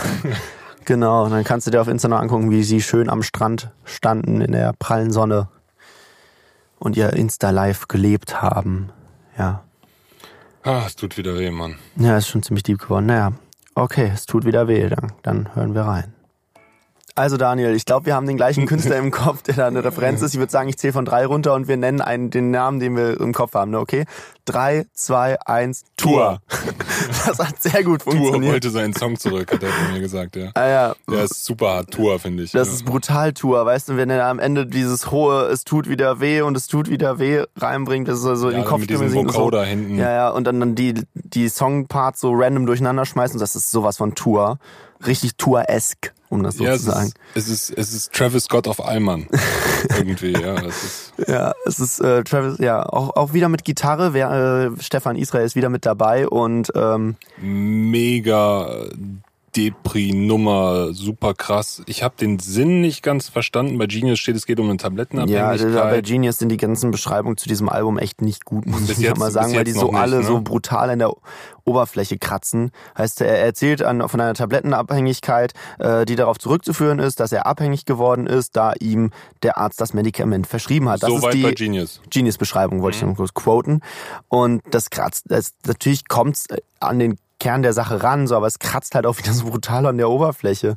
Ähm, natürlich geht's irgendwo um dieses Medikamententhema, weil es ist halt irgendwie, ich, also ich finde, er redet hier halt über eine Depression, wo sich dann die Person das selber wieder auch so durchredet mit, ähm, ne, mit denen, du kriegst halt diese Drogen vom Arzt verschrieben und äh, wenn der Arzt das verschreibt, sind es ja keine Drogen, obwohl es ja eigentlich genau die Drogen sind, die du auf der Straße so kriegst. Und ähm, das heißt auch ein bisschen dieses Thema, sauberer. was wir, ja klar, sauberer und ohne den Spaßfaktor. Aber- nee, das äh, stimmt nicht bei allen Drogen. Ja, ich weiß. Ähm, Also ich äh, habe jetzt gerade im Bekanntenkreis einen, der hat ganz hart mit, mit schwerster Migräne zu tun. Und ähm, der hat jetzt ähm, eine, eine privat harte Opiatentzug hinter sich, weil er so ein paar Monate lang die Kopfschmerzen mit, mit schweren Mitteln unterdrückt hat und jetzt echt Probleme hat, die Finger davon wegzulassen. Mhm. Jetzt hat er Cannabis auf Rezept. auch nicht schlecht. Ne, ist ganz okay. Der Äh, ja. kriegt den Vaporizer von der Krankenkasse bezahlt. Ach krass. Ja, und das Gras. Das ist nicht schlecht. Ja, das ist nicht schlecht. Ja, kannst du Ja, ist auf jeden Fall, er sagt, es ist besser als die Opiate, die er bekommen hat. Das kann ich mir vorstellen. Ja, ja, aber gerade in den Staaten weißt du haben noch sie ja. eine Sache, ne? Weißt du, was der Arzt empfiehlt bei der Migräne? Vorbeugendes äh, Einnehmen der Medikamente. Das ist ganz nice. Das ist natürlich richtig Ja. stark, vor Ja, allem, weil du du auch nicht halt genau weißt, wann die kommt. Genau. So, das heißt, du musst die Du durchgehend musst ballern. durchgehend musst du unter Medikamenten Alter. stehen. Also, Ja, ja, genau. Genau das Thema ist ja hier äh, das Ding so. Wir werden alle unter. und das sagt sein Arzt, also falsch kann das nicht sein. Nee, nee, das ist der, wenn der Dealer einen Kittel trägt, äh, Ja. ne, Das- sind wir keine Junkies, sondern Patienten. Wenn der Dealer einen Kittel trägt, sind wir alle in sehr guten Händen. Das Gras kommt wirklich in so äh, Medical Boxes und da steht dann genauer Wirkstoff. Mit Beipackzettel und allem. Alles steht da drauf. So, das ist echt Kiffen wie in den USA. Richtig. Also nice. bei dem jetzt. Ja, cool. Ähm, kann, kann ich auch, kann ich jetzt auch noch nicht so. Oder also ich Ähm, weiß nicht, ich habe noch nie in den USA gekifft, aber ich glaube, da ist es auch Weißt du, wir haben den krass. Ich Experten, gucke hier gerade den Experten hinten auf dem der jetzt Sofa. gerade fünf Wochen in LA verbracht hat. Was sagst du? Wie kifft man in den USA? Na, gibt's da, die Frage ist nur, nick nur mit dem Kopf, ist da eine genaue Aufschlüsselung der Bestandteile daneben oder gibt's die nicht? In den legalen Shops. Boah, das kann ich nicht so, kann ich nicht so genau sagen. Ich hatte selber nie so ein Ding in der Hand. Wir hatten halt, aber, aber wenn du dort Weed kaufst, hast du es halt meistens auch so in Boxen. Und die sind halt auch so schon gebrandet und so. Und das ist dann Aber stehen keine genauen Wirkstoffangaben. ich aber schon, aber wahrscheinlich nicht so Medikamente. Ihr wart zu high, um das Ding zu lesen, ja? Sag nichts besser, sag jetzt nichts. Vielleicht, Er verweigert die vielleicht Aussage. hören Leute das, die du kennst. Alles Ähm, klar. Ja, ähm, also Medical Marijuana ist gut, aber das Thema hier geht ja nicht um Medical Marijuana. Nee, nee, ich glaube, es geht um Härteres, es geht halt um diese. Und äh, gerade in den Staaten ist das ja wohl ein Riesenproblem, dass dort ein ganz großer Teil der Bevölkerung von so Opiaten und sowas abhängig äh, sind, weil die Ärzte das dort so massiv äh, hier so inflationär äh, Oxys, raushauen. Oxy, Oxycodon. Ne? Ja, genau, O- Oxycodon war es ja. Da, da, da sind wirklich irgendwie so Moxys, in Moxys. teilweise in einigen Städten so ein Drittel der Bevölkerung so da drauf. So ist krass, ja. und brutal abhängig davon, aber es wird ja vom Arzt verschrieben, also kann es ja nicht schlecht sein. Ich meine, das ist ja auch, wir hatten ja über Crystal Meth hier schon den Lyrics, wenn wir heute die ganze Zeit über den Osten reden. Ich habe, ähm, oh, jetzt schweife ich richtig ab. Ich habe eine geile Schwarz-Weiß-Doku gesehen ähm, über Pervitin. Pervitin ist ja quasi das von der NS entwickelt irgendwas zwischen Speed und Crystal Meth. Und ähm, Die Panzerschokolade oder ja, nee, das war Nee, die das- Panzerschokolade hatte Koffein und die Tablette, die Vitamintablette danach hatte Speed. Ah, okay. Ähm, die haben das den Kraftwagenfahrern gegeben, damit die besser Auto fahren. Und das musst du heute mal dem Bullen sagen, der dich Samstagnacht vor der Party anhält. So, hey, ich, ich war nicht ganz fit, so, das ist auf jeden Fall besser so für alle, dass ich so fahre. Also es ist mega lustig, dass es damals von staatlicher Stelle an die Lkw-Fahrer gegeben wurde, damit die wach bleiben oder an die Bomberpiloten oder sowas. Ähm, ja, und heute nimmt man das zum Durchraven. Ja. Und Side Facts. ja, interessant. Ja, ähm, Also da merkt man, dass Medizin auch nicht immer gut ist. Damals hat es nämlich der Doktor den Fliegern gegeben, ne? definitiv. Äh, Kraftklub hat ja auch schon mal einen Song darüber gemacht, über ähm, ähm, hier Ritalin und Medikinet, äh, dass das den Kindern ja auch in großen Massen verabreicht wird und dann, dann immer wieder sagt, ja, hier äh, ADHS, obwohl das Kind vielleicht einfach nur ein bisschen aufgedrehter ist. Und ähm, Nimm noch Speed. Und dann wird das halt so ruhig gestellt, ne? Und da ging es damals drum. Und äh, ja, das hier ist eine ähnliche Thematik so. Man, ähm, man wirft lieber dann die Pillen dahin, anstatt das Problem wirklich am Schopfe zu packen, die aber dann Worum halt geht's denn jetzt bei dem Song? was sehr offen gehalten, weil er ja sehr wenig verschiedene Lyrics hat, sondern die ganze Zeit eigentlich nur erzählt, dass er zu müde, um zu schlafen und das, das wieder wehtut. Und das Einzige, wo wir darüber Es gehen können, sind die beiden Parts. Und im ersten Part beschreibt er halt relativ deutlich eine Depression. Also hier, ne, ich bin bei mir ständig besetzt, ich drücke die Anrufe weg, das Licht aus, die Fenster sind zu, ich liege im Bett. Mir geht es relativ schlecht, aber besser jetzt als zuletzt, ne, dann kommt er, kommt er Ist das nicht auch so ein bisschen dieser Kraftclub-Style, dass die oft mehr Situationen beschreiben als jetzt so konkrete Themen? Nee, Also das hier sind jetzt so mehr so Situationsbeschreibungen, weil ich ja, werde nicht sind- ganz klar. Das klingt für mich eher nach Casper. Also wenn du dir mal von äh, Lang lebe der Tod Deborah anhörst oder sowas, das ist eher Casper. Aber natürlich auch thematisch näher da dran, ne? Ist ja klar, ne? Und ähm, er, er geht halt aus diesem Depressionssetting dann raus, ne? Ich zitter nicht mehr, keine Angst, weil jetzt doch die Angst vor der Angst bleibt, ich bin zu müde, um zu schlafen. Und dann kommt im zweiten Part, wird dann klar, er, er hat, ist dann, hat dann übergeleitet zu diesem Tabletten und ähm, wahrscheinlich auch ein bisschen Antidepressiva und so was Thema und geht dann darauf ein und danach äh, erzählt er nur noch in seinem gefühlten Wahn dann wiederholt er halt immer weiter, ne? Es tut wieder weh und er ist zu müde, um zu schlafen. Ja, ich würde sagen, es geht einfach genau darum, so und dieses, äh, dieses Kaltstellen von Leuten und dieses äh, Symptome einfach taub machen mit so Medikamenten, anstatt wirklich dann an ans Kern der Probleme zu gehen und sie wirklich zu lösen, sondern sie einfach nur so zu betäuben und äh, das kann man jetzt natürlich auch groß auf die Gesamtgesellschaft übertragen und was weiß ich, aber ähm, ja, ich glaube, das ist so ein bisschen so der der Inhalt des Thema äh, der Es- Thema es des Songs. Wird ja dann auch wieder so ganz lyrisch hinten im Part 3. Ich will mich nicht finden, ich will mich nicht, ich will mich verlieren, ich will, dass alles betäubt ist, ich will mich nicht spüren. Ähm, ist ja dann irgendwo fast schon wieder nicht so weit weg von jedem Menschen, wie er sich irgendwann mal fühlt, ne?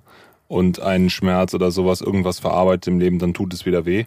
Ja. Ähm, ja, da kann sich ja auch, also das ist die ganze Zeit eigentlich hier, wie bei Schiff habe ich ja auch schon das Problem gehabt, dass ich gar nicht genau verstehe, worum geht es hier eigentlich. Und das zieht sich so ein bisschen auf wie so ein Stilmittel durch. Die Sachen sind sehr offen, diese Situationen. Man kann Und, da. ja, ich finde auch, man kann finden. sie, ich habe das Album jetzt echt schon echt ziemlich oft gehört und man kann jedes Mal wieder was Neues in einem Song entdecken. Also äh, gefühlt, also eine andere Interpretationsmöglichkeit und so.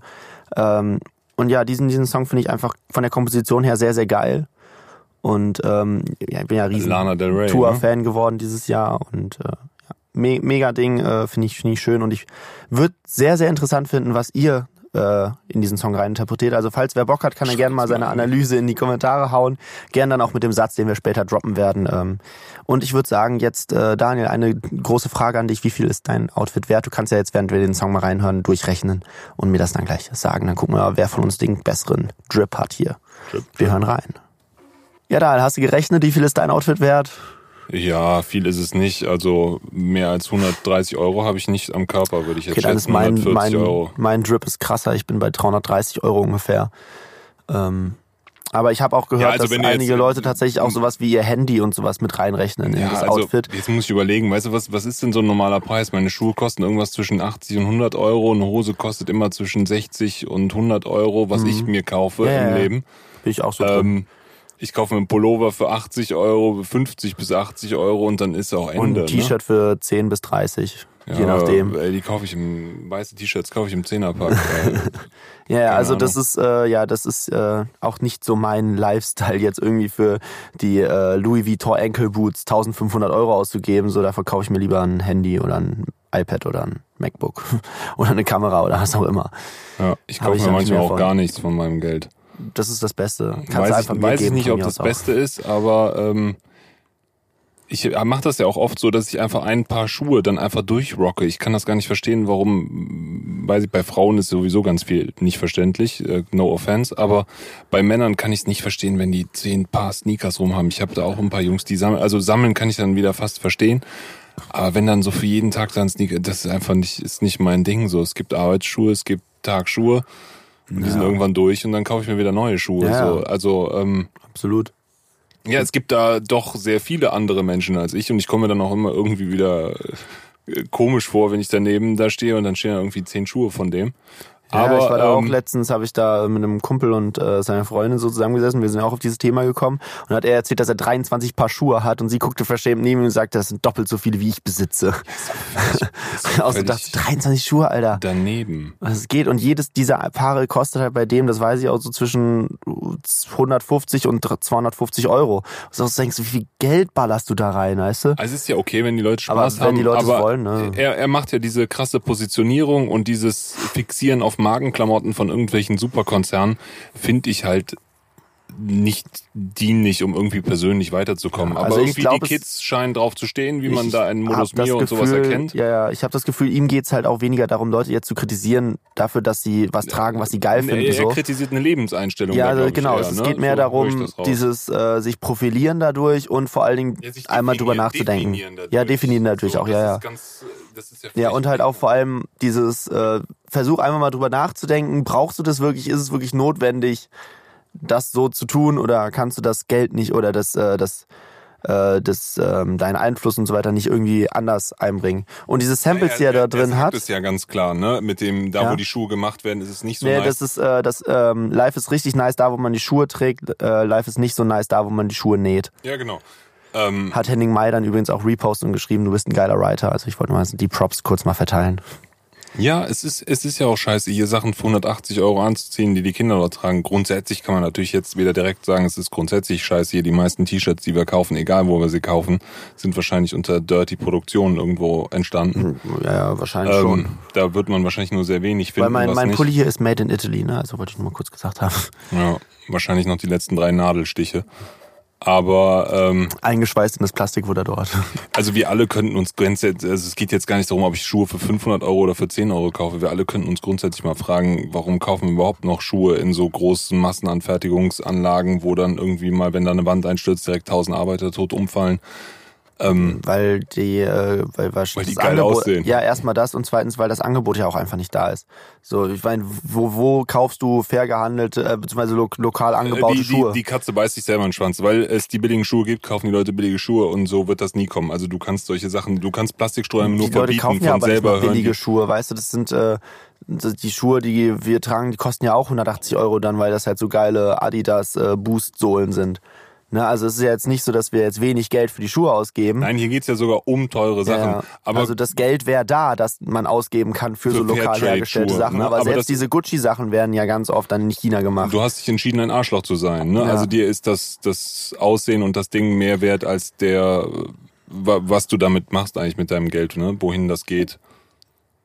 Ja, also ich glaube, er hat hier einfach mal seine brutale Abneigung gegenüber dem rausgehauen. Was ich interessant finde, ist, äh, ne, er hat ja auch hier, ähm, es ist Donnerstag, die Stadt hat einen Termin, der Teufel trägt pra, äh, Prada und jeder Trottel trägt Supreme.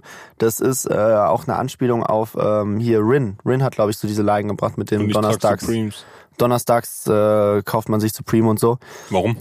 weil donnerstags die neue Supreme Collection rauskommt. Ist das so? Ja, ja. Äh, das ist hier genau Anlehnung an eine Line aus Weißt dem du Song sowas? Don't Like von Rin. Keine Ahnung, der hat halt drüber gerappt so. Ja, okay. Ja, also genau. du, ihr Rin kennt das auch beide dann- nur von Rin. So, Ja, okay, Rin sagt, es ist Donnerstag, ich kaufe mir Supreme. Ja, no, no, natürlich noch von zugezogen maskulin. Okay. Äh, es ist Donnerstag, du kaufst dir Supreme, da sagt noch einmal jemand, Rapper haben nichts zu erzählen. Ähm, nee, es ist 12 Uhr, du kaufst dir Supreme, da sagt noch jemand, Rapper haben nichts zu erzählen. 13 Uhr, jeder deiner Spasti-Fans kauft auch. 14 Uhr, Supreme schon wieder out. Fand ich auch eine schöne Line. Ähm, ja, ähm, Ja, ich kann dabei, ich habe diese ganzen femininen Trend, ah, das ist jetzt wieder so abwertend gegen Frauen, das will ich gar nicht sein. Aber dieser ganze klamottenbezogene Scheiß, dieser ganze Statussymbol-Kacke, ob es jetzt um teure Autos, Goldketten oder Klamotten geht, ist halt mega behindert. Ähm, deswegen reden wir ja auch hier wahrscheinlich meistens über Rapper, die sich mit ihrer Midlife-Crisis auseinandersetzen, mit gesellschaftlichen Problemen und sowas, weil es doch einfach mehr gibt, äh, jetzt uns beiden. Und das ist auch an Modus Mio eigentlich diese Hauptkritik, wo sich Kummer ja mit seinem Album auch dagegen stellt Ja, und einfach definitiv. sagt, dass dieses äh, nur auf Leistung, nur auf Erfolg, nur auf materiellen Status gucken einfach der völlig durchgeknallte Weg geworden ist, ne?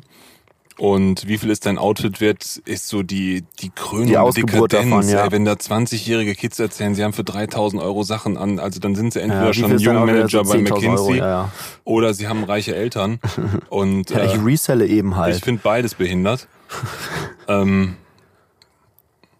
ich sag heute so oft behindert. Ich meine einfach blöd. Sollte man auch nicht sagen. Nee, sollte man ne? nicht sagen. Ähm, ja, krasses Ding, so hat er auf jeden Fall ordentlich mal rausgehauen. Ich wollte irgendwas noch eben sagen, aber dann hast du, äh, du so deinen Monolog gestartet und dann bin ich Ja. irgendwie Soll rausgekommen. ich dir noch was erzählen? äh, erzähl ruhig noch was, vielleicht komme ich drauf, was ich sagen wollte. Ja, also ich finde, wie viel ist dein Outfit wert? Eine gelungene Persiflage auf diesen äh, Wunderschön, ich habe gehofft, dass dieses Wort kommt. Das ist wirklich, ja. Also ich, ich kann das nicht nachvollziehen. Ich finde, Kleidung ist funktional und das sollte sie auch sein, aber viele Leute finden es halt mega geil, Sachen zu kaufen. Aber nein, sage ich nur. Ja, es sind auch ein paar schöne Lines wieder drin. Wir hatten ja schon die Kinderschuhe äh, auf Line Lines eingehen, sonst hätte ich mit wollte noch ganz Nein kurz, schon. ja, ich wollte noch ganz kurz einmal kurz sowas sagen, wie 100 Euro liegen zwischen angesehen und unbeliebt, was ich auch noch sehr, sehr stark Warte, finde. Jetzt gucke ich auch noch schnell rein, was man Und äh, zu dem Thema kann man jetzt auch noch mal ganz kurz eine, eine schöne Referenz aufbauen. Der hat jetzt zwar nichts mit dem Song zu tun und hört man darin auch, aber ein Song, den ich einfach mal sehr gerne jetzt einfach mal kurz raushauen würde, Okay. ist ähm, Wings von äh, Macklemore. Macklemore wird ja auch noch gementioned auf diesem Album. Das ist doch gar kein richtiger Rapper, oder? Ja, ja, das, ist ja schon ein richtiger Rapper, ne? Äh, Leute hören keinen Ein Rap, außer das, außer das von Macklemore. Aber ähm, ja, Macklemore hat da mit Wings nämlich auch einen Song gemacht, äh, irgendwie einen 5 Minuten Storyteller mit einem ausnahmsweise mal nicht richtig cheesigen Kinderchor in der Hook. Einfach richtig geil. Und ähm, da geht's genau um dieses Thema, das, diese, diesen Schuhwahn und dieses, ähm, dieses, äh, ich stelle mich nachts vor, äh, vor, vor dem Nike Store an Ey, und ich stelle mich nachts da. auch für einen Apple Store oder sowas. Ich kann so ein behindertes Konsumverhalten ist für mich, ey, da gehe ich doch lieber eine Stunde in den Park spazieren und äh, Ja, dieses, dieses Jubeln, die Schuhe sind draußen und so, keine Ahnung, ja, das ist boah, schon. Alter, wie sich erwachsene Menschen irgendwo in eine Reihe stellen haben, um irgendwas einem amerikanischen Großkonzern abkaufen zu dürfen, stößt bei mir auf völliges Unverständnis. Vor allem, weil es eigentlich klar ist, dass ein Jahr später zumindest eine Light-Version für alle da ist oder Mhm. eine nicht limitierte Auflage.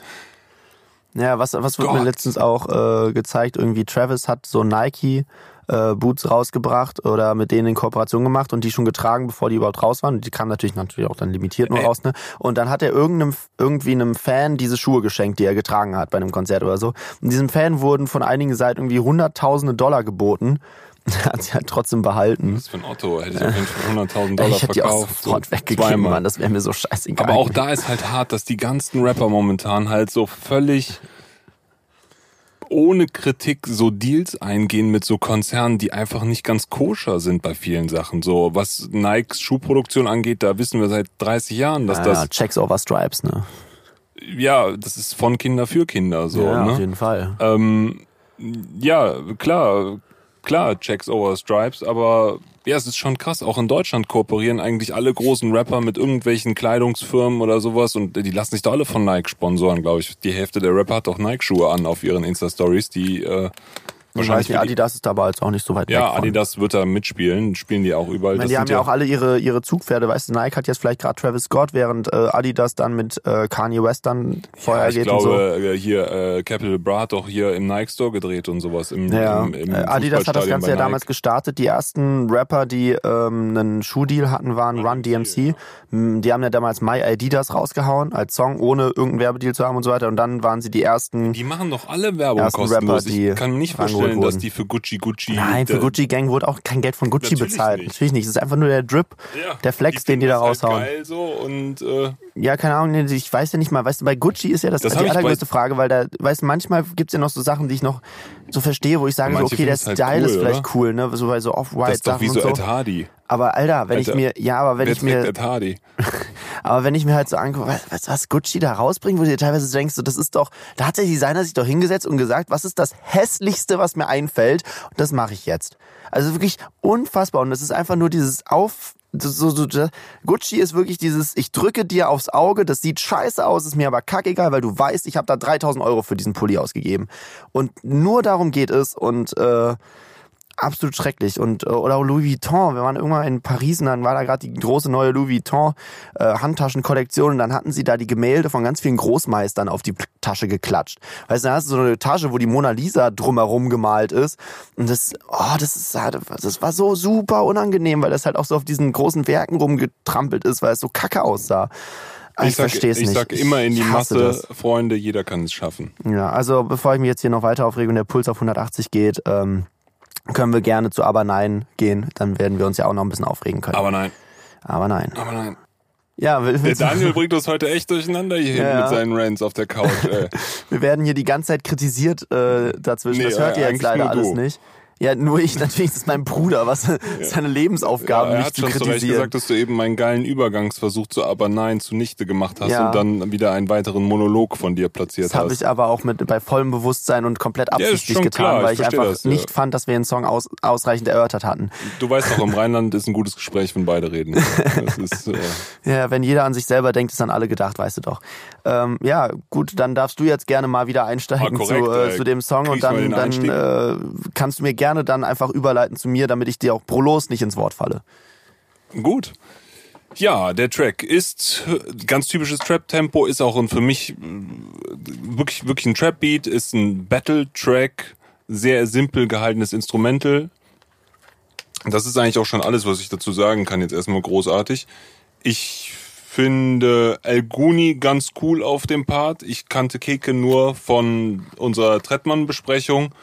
Hatte ich jetzt ein ganz anderes Bild von ihr. Überrascht mich jetzt, sie da so zu hören grundsätzlich cool. Hier setzen sie sich wirklich mal so ein bisschen mit der Musikindustrie auseinander, haben da auch mal so ein paar ganz geile, geile Spitzen drin, ähm, teilen da ganz gut aus. Ja. Clemens, Ja. erzähl mir was zum Album. Äh, zum Album, zum Track. Ja, jetzt, jetzt kommt endlich das, was er bei Nicht die Musik groß angekündigt hat, der Angriff auf die Szene. Ähm, wenn man auch mal in der Gesamt, äh, Gesamtsicht des Albums drauf guckt, wir haben jetzt die erste Hälfte, war alles relativ, ne, der erste Hälfte ging so ein bisschen darum, was um ihn herum passiert und wie er das jetzt da erlebt. Ne, wenn wir uns angucken mit 26, Rest meines Lebens, Schiff, äh, es tut wieder weh und so, da geht ja keine aktive Rolle ein, sondern ist halt mehr so der, der erzählt, wie seine Lage einfach gerade ist. Während er jetzt mh, bei wie viel ist dein Outfit wert, aber nein, alle Jahre wieder kommt er dann auch und okay. Jetzt geht er in den aktiven Part über, habe ich das Gefühl in meinem Album. Also wenn du so das Konzept des Albums durchgehst, kommt jetzt der Angriff. Sichtweise, ja. Jetzt kommt halt der Angriff, jetzt wird's langsam, ist es nicht mehr so deep und trau, sondern es ist jetzt halt voll auf Attacke und äh, wir gehen jetzt, wir gehen jetzt mal dagegen an und ändern jetzt mal was an der Situation, die uns abfuckt. so ein bisschen in die Richtung. Natürlich immer noch ein bisschen resigniert, aber allein wie er jetzt reinkommt, ne, ich habe das schon verstanden, du bist deiner Zeit so weit voraus, aber dann bring deine Album, Alben bitte einfach in der Zukunft aus. Also ich finde den trockensten nice. Diss auf der ganzen Sache ist, glaube ich, er ist auch im ersten Part. Die Industrie hält dich unten, nicht unten, Bruder, du hast einfach keine Hits. Das ist Das auch ist richtig gut. Das ist einfach schon. Ja, keiner auch so wartet hier auf dich und deinen Text. Ein juckt Track. Mann. null im Gegensatz zu meiner Neurodermitis, ist allerdings auf jeden Fall schon wieder so eine geile Allmann. Ja, aber ich muss ehrlich sagen, ich fühle das, weil äh, Allergien sind mein, mein Drip. Auf jeden Fall. Ähm, ja, ja, also ich kann das auch verstehen, aber es ist trotzdem so eine Line, die ich jetzt bei Modus Mio noch nicht gehört habe. ja, also ich finde auch El Guni Kannst du dir das vorstellen, dass so Samra oder Nein, auf keinen Fall. Die würden niemals über Summer Neurodermitis oder rappen, auf gar so keinen irgendwie Fall. ihre Die Neurodermitis-Probleme können oder das Wort wahrscheinlich nicht mal aussprechen. Das ist Oh, das können die bestimmt alle, aber voll das Deutschrap-Ding, so absolut. Das ist, das ist halt einfach klar. Das ist dieses, das ist er ja auch so. Auch wenn du dir die Hook anhörst, ne, weißt wie allein wie er das äh, von der Delivery rüberbringt, wenn man etwas oft genug sagt, ist, wird es irgendwann wahr, aber nein. Ne, und äh, ja, ich, feier das. Ich feier das die irgendwie. hält dich nicht unten, Bruder, du hast einfach keine Hits. Ja. Das ist einfach auf die Fresse, das ist hart, aber ja, Ja, das also- ist, ja. Ich, äh, bei, bei El Guni finde ich das halt auch noch so geil. So seid ihr sicher, in den Staaten werden das Platin-Songs. Hm. Das finde ich auch echt sehr, sehr gut. Ja, ich finde die ersten beiden Parts mega nice, weil äh, die halt beide auch eine ähnliche Attitüde haben, so gegen die Szene und so weiter. Und dann Kekes Part habe ich nicht so ganz verstanden. Also ich bin allgemein nicht so der allergrößte Fan von diesem arrogant hochnäsigen Flow, den sie da raushaut, aber das ist halt voll die Geschmackssache. Da kann mir auch jeder sagen, dass es cool findet. So flowtechnisch macht sie das gut. Ähm, was mich halt nur ein bisschen stört, ist, dass sie halt so ganz anders an den Song rangeht, weil sie halt mehr so sich selber representet, während die anderen halt gegen andere schießen. Weißt du, so Felix und El Guni stellen sich ja jetzt natürlich irgendwo über die Leute, aber gehen jetzt auch gar nicht auf sich selber ein, sondern rappen halt nur über die anderen. Während sie halt, ne, Kike Keke, äh, nennen mich Dana, äh, Donna, gib mir Candy, Willy Wonka. Es geht ja alles um sie. Mich interessiert besonders, wie viele Stellen nach dem Komma. Äh, so, sie rappt da plötzlich selbstreferenziell über sich und ich habe nicht so ganz verstanden, wie das in den Song reinpasst, weil das irgendwie, ich weiß nicht, also für mich passt dieser Part einfach nicht auf diesen Song rein thematisch gesehen auch. Es wirkt irgendwie wie ein Part, den sie hatte, den sie dann einfach auf diesen diesen äh, diesen äh, Beat ge gekickt hat so als für einen Part, den sie extra dafür geschrieben hätte. Aber vielleicht sehe ich das auch komplett falsch, ich weiß es nicht, aber irgendwie habe ich das nicht so ganz verstanden. Aber ja, auf jeden Fall eine ganz andere Facette von ihr. Bei Trettmann hat sie ja noch äh, äh, sauber und ohne irgendwelche Effekte und Filter gesungen. Fand ich, äh, fand ich geiler irgendwie. Aber naja, muss mal, kann ja jeder sehen, wie er will. Wir haben ja leider das Shirin David Album jetzt verpasst. Das war ein bisschen bitter. Ja, das ist sehr bitter. Ja, sehr bitter. Ist gut? Ich habe es noch nicht gehört. Ich auch noch nicht. Vielleicht machen wir das ja noch. Können ja mal in die Kommentare schreiben, ob wir das Album nochmal machen sollen. Äh, hier, du fährst ja jetzt auch in Urlaub, da kann man ja eventuell mal Shirin David kurz Ja, da kann ich das gerne mal pumpen. Ja, ja. Ähm, ja, aber ich, das ist, wo wir wieder beim letzten Song wären oder auch bei diesem Song, ne, wenn wir uns jetzt halt mal, keine Ahnung, so ein Shirin David Album angucken würden, da hätten wir wahrscheinlich auch nicht annähernd so viel zu besprechen, weil da einfach inhaltlich auch jeder Also ich Song. Kenn's jetzt sich nicht, aber wiederholt. ja, ich kann's, könnte es mir befürchten, Also ich dass kann da viel über mir Klamotten vorstellen, und dass Shirin. David nicht über Medikamentenmissbrauch und äh, über ähm, Nazis, die jetzt vor Tankstellen sitzen. Ja, aber auch ein, auch ein äh, Mero wird da nicht drüber rappen oder ein Kapital, weißt du, wenn wir diese Alben durchnehmen würden, dann würden wir vielleicht über zwei Songs mal ein bisschen länger reden und den Rest der Zeit würden wir halt sagen, so ja, okay, also wir haben mal durchgerechnet, das Outfit, was er in diesem Song beschreibt, kostet 20.000 Euro und äh, gehen wir zum nächsten. So, und das ist ja, Ja. und das ist, das beschreiben sie ja hier auch immer wieder gern, auch dieses Rapper, die halt nicht hochkommen, ne, dann da Probleme haben und so und ja, interessantes Ding. Ich würde sagen, wir gehen äh, zum nächsten, Ja. werden wieder ein bisschen noch aggressiver und wir gehen dann zu alle Jahre wieder. Ja, Daniel, alle Jahre wieder. Ähm, fühlst du das, was er hier sagt? Zum gewissen Maße ja, er übertreibt es wieder sehr, aber grundsätzlich kann ich das schon nachvollziehen, am 24. die Scheiße einzureißen. Ähm, geht mir manchmal auch ja, auf den Nerv. Mit 168 BPM sind wir hier so schnell wie bis jetzt bei keiner Nummer. Also die geht auch richtig nach vorne, die Nummer. Ähm, wieder ist so ein durchgehender äh, Bass, also ein Achtelbass, der sich auch krass aufbaut dann im zweiten Teil. Dann kommt dann so eine Harmonie dazu. Dann ist auch das ganze Four on the Floor, da läuft die Kick einfach durch auf, ja, ich glaube 168 BPM sind es. Es ist sehr schnell. Es ist wieder so ein super crazy Outro hinten dran. Ähm, ja, so ein bisschen ungewohnt. Für eine Hip-Hop-Nummer finde ich es ein bisschen ungewohnt. Also sind jetzt schon so ein paar Sachen dabei auf dem Album, wo ich sage, das ist nicht mehr ganz klassischer Hip-Hop. Wir haben es ja vor allem erwähnt dann, wenn es so ganz klare Trap-Nummern sind. Ja, hier ist ja auch wieder Drunken Masters mit dabei. Hier ist irgendwie Drunken Masters dabei, aber ich finde es jetzt nicht so ähm, offensichtlich wie noch zum Beispiel bei, bei dir, Ja. dass die jetzt dabei sind. Das ist so ein bisschen, mh, ich kann das gar nicht genau sagen, aber das könnte auch so ein Elektro-Indie, naja, Indie, also so, so ein Elektro-Track sein. Ne? Das ist jetzt kein, Ja. das ist für mich nicht mehr so ganz Also klar für mich das, definierter Hip-Hop. für mich ist das ziemlich eindeutig, hat das ein äh, ziemlich deutliches Vorbild und zwar Audio 88. würde ich sagen, ist das. Okay, ja. Äh, bist du jetzt wahrscheinlich nicht so drin, aber ähm, der hat auch des Öfteren mal sowas gemacht, wo er einfach so aggressiv irgendwelche Satzbausteine aneinander ba oder irgendwelche Sätze so so, ich, reinhaut. ich bin jetzt noch beim, beim Beat vor allem. Ja, so, okay. Ähm, da würden mir diverse bei, also äh, mir fällt natürlich nichts Konkretes ein, aber das ist so ein ja schon was Typisches, was es in vielen, also so im, im, im, in der Popmusik schon öfter gibt. Könnte ich mir jetzt auch Lady Gaga oder sowas über sowas irgendwie vorstellen. Da könnte ich mir auch aktuellen Pop drüber vorstellen. Ja, ist jetzt schon ziemlich leer. Da muss man dann, kann man dann wahrscheinlich auch ganz andere Dinge noch mal draus machen, als Also grundsätzlich finde ich das, äh, ja, grundsätzlich finde ich das auch sehr cool, wie er das macht. Ähm, ist eine lustige Story, dass er da so über den, ist das der Weihnachtsabend? Erzähl uns Ja, mehr jetzt. also, ja, gut. Also, er, er erwähnt es ja in dem Song selber nie. Also, er redet weder von Familie noch von äh, Weihnachten, aber über die Konnotationen alle Jahre wieder kennt jeder das Lied, singt man wahrscheinlich auch jedes Jahr mit der Familie. Ähm, und äh, ja, das ist definitiv. Es ist einfach, geht ja, geht ja allgemein so um Familie und er hat, glaube ich, in einem Interview gesagt, dass es wahrscheinlich, glaube ich, die Familie von der Ex-Freundin war oder so, die er da explizit meint. Das, äh, und äh, er wahrscheinlich nicht das Pech hat, so eine Familie dann doch zu haben. Und auch mir geht's so, ich, meine Familie ist jetzt auch nicht so wild und ich habe kein großes Problem damit, die an Weihnachten alle wiederzusehen. Ich sehe sie auch im Jahr dazwischen immer mal wieder. Und ähm, aber so, so ein paar Sachen kennt man halt einfach. Und al- al- also am allerbesten und am allerbesten nachvollziehen kann ich dieses, wir wollten doch noch rausgehen, spazieren, jetzt wird das alles wieder knapp, ist ja bald schon wieder dunkel. Das ist einfach so sehr meine Familie, weil die einfach immer überall das in der Suppe besuchen müssen, was sowas angeht und immer bei Planung vom Worst Case ausgehen. Einfach dieses, das wird jetzt alles wieder knapp. Wir müssen uns jetzt voll den Stress machen, weil wir haben uns diesen Plan gemacht und jetzt müssen wir noch spazieren gehen, weil das ist in diesem Plan drin und egal, ob wir uns jetzt alle stressen und das alle nur abfuckt, wir machen das jetzt trotzdem noch. Das, das fand ich schon sehr, sehr gut. Es ist auch dieser Alt-Jung-Konflikt drin, ne? ähm, ja, Mensch, du frierst doch in den Klamotten, das sind keine Winterschuhe und das bei dem Wetter, aber Hauptsache gut aussehen, ne? Ja, das hatten wir früher nicht, kommt doch auch vor. Ja, genau. Wir hatten früher nichts, aber das könnt ihr euch heute überhaupt nicht mehr vorstellen. Ähm, genau. Also er wirft da so ein paar Sachen durcheinander. Grundsätzlich, glaube ich, eine lustige Auseinandersetzung. Und andererseits ist es natürlich auch wirklich hart, wenn ich äh, dieses, dieses Bauthema, was er da anspricht, da bauen sie schon wieder und sowas. Ähm, das ist auch für die verschiedenen Generationen, glaube ich, unterschiedlich leicht zu verarbeiten. Klar, dass der Opa immer erzählt, und jetzt bauen sie da noch und da noch. Also, wenn ich meiner Oma zuhöre, die relativ zentral in der Stadt Bonn wohnt, aber noch erzählt, wie sie noch in ihrer Jugend einen Bauernhof nebenan hatte und sowas.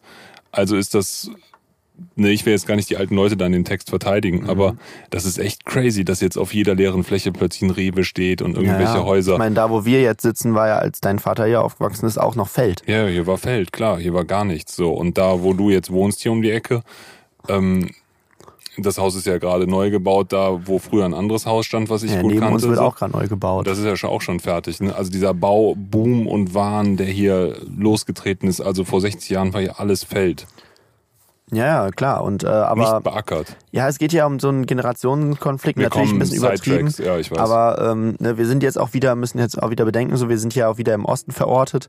Und ähm, ich meine, jeder hat den in der Verwandtschaft, mit dem man nicht über gewisse Themen reden möchte. Den habe ich auch. Äh, die eine Person in der Verwandtschaft, äh, mein Bruder wird wissen, wen ich meine, mit der man einfach über gewisse Themen nicht reden möchte. Und ähm, ja, das ist hier halt auch so. Und dann wird's halt und er übertreibt es natürlich brutal, weißt mit sowas wie, du bist eine einzige Enttäuschung, ganz ehrlich, da will man sich einfach nur schämen. Das ist, kommt, geht wahrscheinlich den allerwenigsten so, dass sie in der Familie sowas zu sagen, also zu hören bekommen. Aber ähm, Ja? also ich weiß nicht, also ich habe das noch nicht gehört bisher. Aber vielleicht ist meine Familie auch Vielleicht einfach seid nur, ihr einfach nicht so ehrlich. ja, wahrscheinlich, wahrscheinlich das wird sein. Ähm, ja, also, keine Ahnung. Also ich kann einige Sachen nachvollziehen. Ich finde ihn ganz witzig, den Song, aber ich finde ihn, also ich, ich, Ich mag ihn ihn auch eigentlich, ganz aber witzig. Also ich finde ihn so, auch schön aggressiv und ich freue mich schon, den auf dem Live-Konzert zu hören. Aber ich, ich, ja, vielleicht ist meine Familie einfach zu harmonisch, um das so richtig zu fühlen, was er da meint. ja, die Sachen sind halt einfach immer, das ist jetzt gar nicht so offen, aber ich kann die Situation gar nicht so, ich kann diesen Konflikt nicht ganz greifen, der hier stattfindet. Wer, wer, also ich kann das nicht ganz einordnen, was er da macht. Ja, aber ich glaube, das ist auch okay. Und damit gehen wir zum nächsten das, Song. ist, das darf Felix Kummer so machen, wie er Und deswegen möchte. gehen wir jetzt zum nächsten Song, der da heißt Okay, der vorletzte. Boma. Wir hören rein. Clemens, was ich schon immer fragen wollte, siehst du dich als Misanthrop oder nicht? Äh, puh, ich, ja, in manchen Situationen auf jeden Fall. Als Misanthrop, äh, ja, das also so ganz allgemein natürlich nicht, aber äh, ich kenne das schon. Also ich weiß, eine der wichtigsten äh, äh, wichtigsten Sachen, die ich in meinem Leben gelernt habe. Manchmal muss man einfach akzeptieren, dass äh, manche Sachen einfach dumm sind. Vielleicht auch andere Menschen. Aber vielleicht auch ich, ne? Für andere Menschen bin ich dann vielleicht auch einfach dumm. Aber das muss man für sich einfach, glaube ich, akzeptieren dann manchmal. Ja. Ich weiß nur, bei mir hat einmal mal unter das äh, Top 10 Lichtblicker am Deutschrap-Horizont-Video geschrieben, dass er es nicht mag, wenn äh, sich Leute so intellektuell über andere stellen, weil ich irgendwann mal gesagt habe, wollt ihr euch mal wieder über richtig dumme Menschen aufregen? Mhm. Und äh, also zu Audio 88 und Jessin. Ähm, und das, das fand ich irgendwie ganz lustig. Aber naja, auch, auch diesen Song würde ich sagen, äh, können wir wieder in Richtung Audio 88 und Jessin packen, weil ich finde, der ist von der Attitüde her halt auch so. Audio 88 hat halt einen Song auf äh, dem Halleluja, auf der Halleluja EP, der heißt Warum ich Menschen nicht mag und der startet mit Warum ich Menschen nicht mag, weil sie dafür bereit sind, für Camp David Hampton zu bezahlen.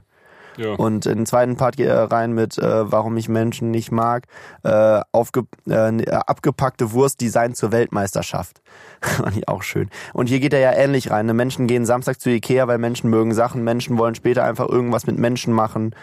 Ähm, und äh, dann geht er rein. ähm, Ich bin ein Geil Misanthrop. ist, Menschen gehen in Fuck You Goethe 1, dann dann gehen in Fuck You Goethe Goethe 2 und dann gehen sie auch, in Fuck You Goethe 3. Finde ich schlüssig argumentiert und zu Ende gebracht. Ah, so gut. Ich finde, ja, also ich äh, nehme da eine negative Ja, Kontierung wir von Fuck You Goethe raus und ich finde es auch so hart, wenn mir Leute erzählen, dass sie Fuck You Goethe 1, 2 und 3 gesehen haben und es dann auch noch lustig finden. Boah, ey. Also den ersten fand ich gar Wie nicht ist das so schlimm. bei dir? Menschen campen nächtelang vom Apple Store. Ich will es immer noch in meinem Leben mal gemacht haben. Du bist so ein Otto, ey. Aber ich glaube, die Zeit ist vorbei. Ja. Äh, Kannst ja bei ein bisschen Macklemore hören. ja, ich, ich bin ja kein Mensch, der sich das iPhone am Release Day kauft. Ich kaufe es ja drei Monate später.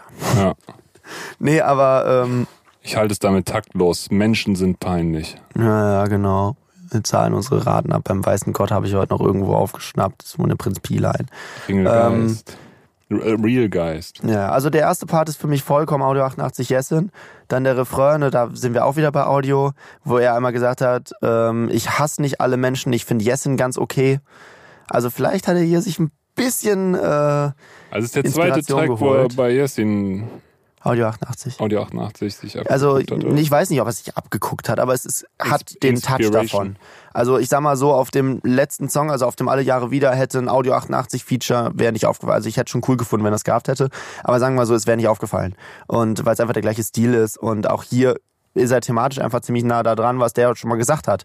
Also wird nicht, ne, kann schon sein, dass es eine Anspielung ist, kann sein, dass es nicht ist. Vielleicht kennt er den Song auch gar nicht, who knows. Aber ähm, das war meine Sache. Ja, und äh, ne, wir sind jetzt hier auch wieder Menschen hören keine Rapmusik außer die von Macklemore. Das ist auch so geil, Ja. so, wo meine Eltern auch immer angefangen gesagt haben, als sie angefangen diese Musik zu hören, dass sie damit ja gar nichts anfangen können, bis ich dann in ihrem CD-Regal äh, vier Gewinn von Fanta 4 gefunden habe, wo du auch so denkst, ja gut, das ist Ja. ja irgendwo auch Rap. Also nicht was Was? heißt irgendwo, das ist Rap so. Und Ja, da haben sie sich schon damals alle drüber gestritten, ob das wirklich Rap ist. ja, natürlich in der Szene, aber es ist halt, wenn du es so von der Definition dir anguckst, ist es auf jeden Fall Rap irgendwo. Aber ja, du hast irgendwo ich habe mit schon dem mal Satz die gehabt. Du hast ja auch Tic-Tac-Toe zu Rap erklärt hier in dem Podcast. TikTok ist 100% Rap, Rap, ja. Quote on me, genau. Und jetzt bin ich bei Fanta 4 natürlich auch dabei, aber ey, geiles Album, Mann. Gib mir meinen, äh, gib mir deinen Saft, ich geb dir meinen, äh, legendär. Ähm, ja, Ja, aber ganz, Ja. äh, diesen, diesen Song, du schweifst ab. wir, wir sollten vielleicht wieder zurück zum Song kommen und vielleicht kannst du ja noch was sagen, weil ich finde den Aufbau ganz interessant, wie er am Anfang das Ich bin ein Misanthrop halt singt und im zweiten Teil das in den Rap-Part mit eingenommen wird. Äh, erzähl doch mal was dazu. Ja, das hast du ja schon sehr gut zusammengefasst. Also das ist wieder eine Produktion von Blut und Drunken Masters. Hier, finde ich, merkt man es auch wieder mehr, dass Drunken Masters da also ihren Trap-Style mit einbringen. Das Tempo ist auch wieder so ein ganz normales Trap-Tempo mit 150. Ähm, das Design, das Sounddesign ist eigentlich auf der ganzen Platte, finde ich jetzt ähnlich. Es ist sehr präsent, diese Achtelbässe, diese treibenden Bässe. Und hier ist jetzt wieder ein ganz klares Trap-Drumming drunter, Trap-Drums drunter.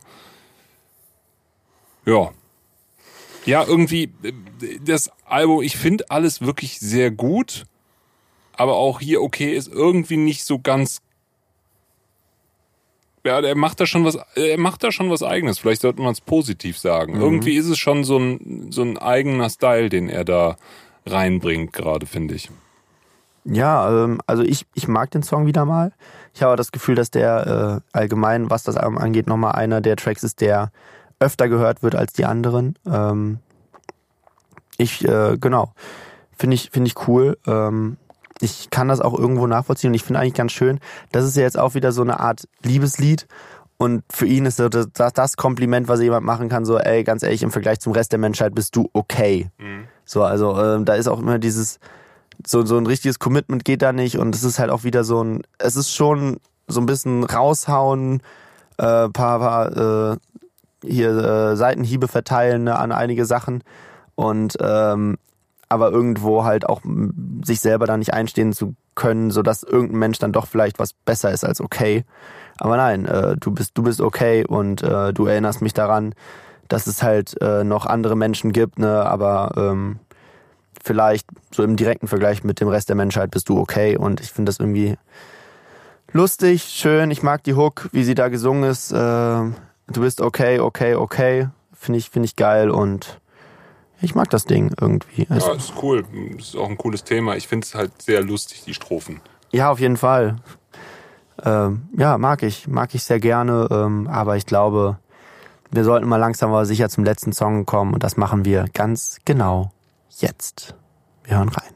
Ja, Daniel, äh, was sagst du zu diesem Outro? Ja, also ich muss jetzt sagen, es ist natürlich auch schon spät geworden und ich bin nicht ganz fit. Ich habe so ein bisschen das Problem, dass ich hier langsam so ein bisschen abdrifte von der ganzen Sache, weil das auch echt boah, da ist jetzt viel Input auch nochmal beim mhm. Outro so. Und ich Ein merke, ewig langer Part und dann eine Refrain, wo er sich nicht auf einen Satz einigen kann. Also das Album, das wird ja jetzt schon fast ein vorsichtiges Fazitansatz hier von mir. Ja, Aber das ja. ganze Album, ja, da holt er einfach immer lange aus am Ende. Ne? ähm, das ganze Album hat sehr viel Input, aber man geht auch mit wenig direkt greifbarem raus. Man ne, also bei ganz genau jetzt verstehe ich auch nicht ganz genau, was er mir sagen will, weil es ist so ein bisschen dieses Carpe Diem Feeling, du lebst jetzt, das ist jetzt dein Ding. Ähm, aber es ist, es ist einfach viel Input es da. Es ist aber ein negatives Carpe Diem Feeling. Also er, er geht da jetzt auch, er beendet das Album jetzt nicht mit einer positiven Stimmung, sondern er hat ja schon am Anfang angekündigt, er macht Rap wieder weich, er macht Rap wieder traurig. Und genauso geht er aus dem Album raus. Du weißt, es ist kein lebensbejahendes, ey, der Moment ist geil, aber der nächste wird auch geil und alles geil, sondern der sagt, ja, vielleicht ist dieser Moment ja geil, jetzt ganz genau jetzt, aber alles, was dann kommt, ist halt nur der Rest, nie wieder perfekt und es ist, du kriegst es nicht zurück und es ab jetzt geht's bergab und das ist alles scheiße und so ein bisschen schneeweiß im Feeling her, wie bei den Orsons gewesen so. Also es ist halt alles, ähm, ja, es ist nicht, es ist, es fühlt sich schon irgendwo wie ein Outro an. Es ist auch so groß gebaut, finde ich, wie ein Outro. Auch. Es kommen auch keine Drums mehr rein. Also ja. es fadet den ganzen, das ganze Album und schon ist, schön aus. endet das Ganze auch auf einem sehr hohen Ding. So weißt, wenn wir jetzt dann am Ende hatten wir jetzt eben gesagt, hier, die nie wieder so wie hier, nie wieder so wie jetzt, wo er dann der Autotune richtig reinkickt und so, so ein bisschen Kanye-esque, Kanye, ja. meintest du ja auch. Ja äh, das rausgeht und das ist schon ein sehr großer Moment, wo man dann auch durchaus schon so in die Gänsehautrichtung geht. Krass Hall, so verzerrte mhm. Hallräume, sind super melodramatischer Vibe. Ist da Grossbeat, Grossbeat auf der Gitarre oder ist das einfach so eine so eine ganz tief gespielte Gitarre? Es klingt wie so ein Grossbeat Sample am Schluss. Na, auf jeden Fall haben sie es ganz dunkel gemacht. Ähm, ich weiß auch nicht, wer den jetzt wahrscheinlich hat. Das wieder war Blut wieder Blut, produziert. ja. Ähm, das ganze Album, er hat ja in diesem Interview, was ich glaube ich bei Diffuse Mac, ich glaube beim Diffuse Mac oder so habe ich es gesehen, hat er da gesagt, äh, halt mach. Gut, dass du das geguckt hast, ich habe nämlich das Nice Try geguckt, da haben wir Unterschiede gesehen, okay. wir können unterschiedliche Sachen reinmachen. Ja, ich habe nur ein bisschen reingeguckt, aber da hat er, wie ich anfangs erwähnt hatte, die Lana Del Rey, die Lana Del Rey Referenz erwähnt. Und dieses ganze Album ist getragen von so großen, flächigen und doch sehr auch aggressiven, treibenden Sachen. Ne? Aber diese großen Flächen da jetzt beim Auto schon super gut gemacht, diese, diese Größe. Und wenn er dann hinten nochmal so Kanye-mäßig mit Autotune einsteigt, wie bei 808s und Heartbreaks oder sowas, mhm. ich glaube, seitdem hat Kanye auch alle geprägt. Gut, schon krass, krasses Ding, sehr emotional, sehr viel. Ein bisschen meine Anfangskritik halt, dass es mir jetzt gerade nochmal beim Hören auch einfach zu viel Input am Ende war, den ich nicht genau definieren kann. Ja, ja, genau. Also es ist schon viel Text. Es ist äh, definitiv kein leichtes Intro. Es trägt einen so ein bisschen Ja, melodramatisch hier auch, äh, Outro, ja, äh, melodramatisch aus dem Song raus und ja, aus dem Album raus. Aber ich finde, es fasst das Album ganz gut zusammen. Und jetzt können wir uns ja nochmal anschauen, äh, was bei ähm, nur äh, nicht die Musik angekündigt wurde. Äh, schließt das Ding hier ja dann das äh, Album zu.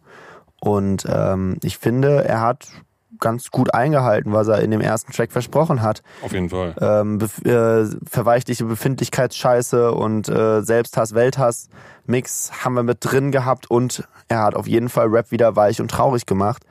Ist ihm ganz gut gelungen und äh, ich, ja, wollen wir zum Fazit kommen? Ja. Willst, willst du das einmal für dich zusammenfassen, was du so gesehen hast oder gehört hast in den letzten 37 Minuten?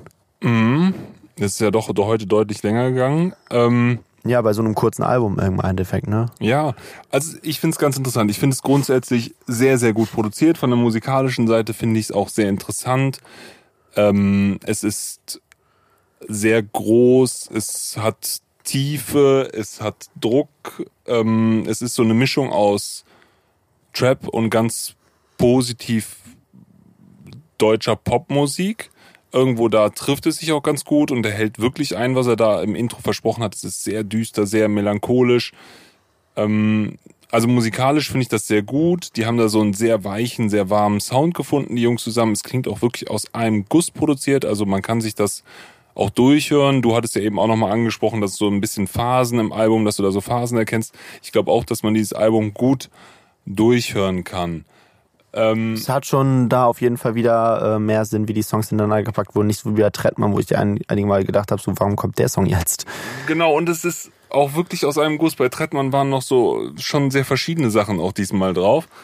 Und hier ist das, das Soundgewand ist irgendwie gleich, auch wenn die, Ja. die Tempis, Tempis sich da oft unterscheiden und es auch ein bisschen so in den Stilen leicht wechselt. Ähm, grundsätzlich ist meine Kritik manchmal, aber das wäre wahrscheinlich vielleicht auch beim Kraftclub das eine oder andere Mal, irgendwann wird es mir ein bisschen zu verkauft und ein bisschen zu viel und ein bisschen Das liegt daran, dass ich das Album ausgesucht ich habe. muss halt, ja, ich finde, dass so ein Fat Tony oder sowas manchmal so greifbarer ist. Die Mhm. Leute, die wir besprochen haben, die machen dann noch greifbare, die haben dann so eine ganz klare Message. Hier steht man oft ja, so ein aber man bisschen. muss, man muss auch sehen, dass Fat Tony ja auch weniger, äh, weniger Deutungshoheit dem Hörer überlässt. Also Fat Tony redet halt Genau. ganz, ganz, ganz klar von sich und der in seiner Persona und erzählt die Story, wie sie ist. Aber hier bei Kummer ist es wieder ein bisschen mehr wie bei äh, Madness, wo man halt einfach merkt, okay, das ist schon persönlich, was er jetzt erzählt, oder meistens zumindest. Und äh, hat schon mit ihm viel zu tun, aber du kannst halt deine eigene Situation mit reinpacken. Das sind so Sachen wie, dass er offen lässt, ob er jetzt bei dir über die Freundin oder über einen guten Kumpel Mhm. redet. Und äh, so oder bei äh, es tut wieder weh und so. Das, ja, auch das bei ist alles halt 9010 bist du nicht genug. ganz sicher, was Ja, genau. da jetzt eigentlich los ist. Es ist halt offen genug, dass du da deine eigene Lebensrealität mit reinnehmen kannst und das will er ja hier auch. Dadurch musst du aber halt auch als Hörer mehr Leistung erbringen Genau. beim Hören. Und äh, deswegen, ich weiß schon ungefähr, was du meinst. Und Fatoni hat da halt, der, der gibt dir mehr vor. Der gibt dir mehr zu fressen, an dem du halt das aufbauen kannst, während du hier halt wirklich viel von dir selber mit reinschmeißen musst in das Album. Und äh, das ist definitiv auch kein Album zum so nebenbei hören, sondern nee, ich auch nicht. da muss man schon aktiv mitgehen Ja. und ähm, das ist äh, trotzdem noch im richtigen Amount irgendwie so poppig mit drin, dass es einen auch nicht wegstößt. Ah, so. die haben da schon drauf geachtet, dass ein, zwei Radiohits mit dabei sind. das also das sowieso, haben sie schon das gut haben sie auch hingekriegt. geschafft, aber ähm, höchstes Produktionsniveau von den beiden. Ich finde auch seine Lyrics insgesamt natürlich sehr gut. Er hat diesen Kraftclub-Humor schon einfach, da merkt man einfach, wie viel Kraftclub auch bei ihm drin ist. Ne? Also Ja. wenn er schreibt, dann klingt es einfach und wie schon viel, wie viel. Routine er auch einfach im Writing hat. So, es ist ja Ja, immer so ein bisschen Profi. komisch, sowas halt als Debütalbum zu bezeichnen, weil es halt Ja, der ja, Typ ja, ist seit zehn Jahren, natürlich ist es ein Solo-Debüt, klar. Newcomer-Preis jetzt Ich glaube ihm auch, dass es eine andere Sache war, das zu produzieren, als Kraftclub zu produzieren, weil du halt da Ja, nochmal vier andere. Meinungen mit drin hast. Aber natürlich ist das was anderes, als wenn er jetzt so, so der Typ, da, da ist null Unsicherheit drin in dem ganzen Ding. So du hörst, wie er das Ja, das rappt finde und der, auch, stimmt, du siehst, wie er live auftritt. Weißt du, er hat jetzt auch irgendwie bei Late Night Berlin oder so ist er auch aufgetreten und sowas. Du merkst einfach, der Typ hat Selbstsicherheit, der weiß, was er da hat, der weiß, was er macht, der äh, kennt das alles gut genug und das ist halt Also- einfach eine ganz andere Attitüde, mit der er da rangeht. Aber trotzdem er auf war auch jeden ein Fall verdammt in, nicer Dude im Interview. Ja, also richtig cooler Typ, so sehr sympathisch, sehr bodenständig. Definitiv. wirkte nett. Ja. Also ich, ich mag, mag das Werk und äh, jetzt so, so zu meinem Fazit mal. Ähm, ich finde es erstaunlich gut. Ich habe sehr viel erwartet nach den ersten Single-Auskopplungen, weil ich die wirklich stark fand. Und das Album hat mich dann trotzdem nochmal geflasht. Also, ähm, Ja, lustig, ich bin mit so gemischten Gefühlen da dran gegangen, weil ich so dachte so, oh. Hm. Ja, es, also es ist ja nur, wir sind, kommen ja auch aus einer Lage. Du meintest ja auch, dass du Kraftclub jetzt nicht so hart gefeiert hast, während ich Nee, ja wirklich nee, großer nee. Kraftclub-Fan bin. obwohl dann, ich immer wieder gelacht habe über das eine oder andere Lied. Ja, ja, ihm, klar. Muss ich ja auch nicht ausschließen, muss nicht alles direkt feiern, was man lustig findet. Ähm, aber ich muss wirklich sagen, ich bin sehr, sehr angetan von dem Werk und ich mag das, ich mag, wie es vertrieben wurde, ich mag, ähm, ich mag, wie, was es aussagt, ich mag, wofür es steht. Und äh, ich finde, das ist hier auf jeden Fall ein, äh, Wofür steht's? ja, es steht halt auch so ein bisschen für so ein Dagegensein, aber halt auch ein sich selbst hassendes Dagegensein irgendwie. Es ist, ähm, ja, es ist melancholisch, es ist äh, aber trotzdem irgendwie noch äh, draufgeschissen und anti alles. Es hat seine Aufbruchsstimmungsmomente, es hat aber auch, äh, es hat aber auch so ein bisschen ein, okay, ble- bleib vielleicht doch liegen. Es lohnt Alles sich nicht. nichts muss, ne? Ja, genau. äh, Das ist äh, irgendwie so eine Attitüde, die ich ziemlich nice finde und die, äh, die sich auch so ein bisschen durch die Themen dieses Podcasts zieht. Und äh, ja, ich finde, da sind sehr, sehr starke Sachen drauf mit, äh, mit Schiff beispielsweise, was einfach ein Song ist, den ich vom gesamten Writing her und von dem gesamten Bild, was er da aufbaut, sehr, sehr stark finde. Und von mir aus können wir jetzt dann auch zu den Songs kommen, Ja, die wir in die Playlist fragen. Wie schmeißen. viele? Darf jeder zwei oder was? Zwei, ja, ja, genau. Also fang du gerne wieder an Mm. und ich weiß nämlich schon Also, ziemlich genau, was ich Ich weiß gerade erst einen sicher und das ist der Rest meines Lebens. Ja, okay. Jetzt darfst du einen nennen. Ich nehme Schiff. Habe ich mir jetzt gedacht nach der Ansprache. Dann, Mm. Dann nehme ich, es tut wieder weh. Okay, schön, ein bisschen Tour mit reingenommen. Dann, äh, Mama, jetzt schwank ich zwischen 90 10 okay, aber ich glaube, ich nehme die unpopuläre Variante und nehme okay. Weil alles, weil alle 90 10 hat genug, genug Aufmerksamkeit bekommen. Also packen wir okay noch mit rein. Ich finde bei dir auch stark, aber das ist mir so ein bisschen, also es ist hier, klingt jetzt wieder so hart, negativ will ich eigentlich gar nicht klingen, aber es ist so, so direkt so 1 Live kompatibel komponiert. Das muss man auch können, unglaublich gut, Hut ab dafür. Wie Materia ne? mal in irgendeinem Interview meinte, ey, die Leute sind einfach neidisch, weil würden sie Hits schreiben können, würden sie auch Hits schreiben. Ja, g- ganz, ganz richtig so. Der, der kann das da. Aber es klingt so ein bisschen konstruiert für mich und ähm, bei solchen Name-Dropping, er hat es halt einmal geschafft und dann ist es auch ein bisschen leichter, überall durchzustarten. Aber wie gesagt, das klingt jetzt wieder so Klar, wenn du diese Voraussetzung einmal hast, ist es natürlich einfacher, auf die einzugehen, als wenn dich niemand kennt. Aber ähm, ja, ich, ich finde es Aber stark. wie sagte äh, Kummer so schön, die Industrie hält dich nicht unten, Bruder, du, Du hast einfach keine Hits. So, ja, Ja. ey. Okay, Boom, gut, dann schreibt in die Kommentare, wenn ihr, äh, wenn ihr bis zum Ende gehört habt, könnt ihr ja drunter schreiben, Bruder, du hast einfach keine Hits. Und ähm, wir freuen uns über euer Feedback. Was haltet ihr von der Platte? Ähm, und was wollt ihr als nächstes hören? Im Podcast könnt ihr auch mal gerne wieder Vorschläge machen. Habt ihr in letzter Zeit ja schon öfters gemacht. Äh, gehen wir dann auch gerne rein, wenn es einfach in den Plan passt. Und äh, ja, äh, würde ich sagen, ähm, hast Ich du bin- noch was zu nee, sagen? ich oder? bin durch und muss ins Bett. Alles ich klar, bin ja, müde. geht mir Wir haben nämlich so. wieder halb eins. ja, zu müde, um zu schlafen. Und ich würde sagen, dann hauen wir rein. Ciao und äh, bis die Tage. Macht es gut. Tschö.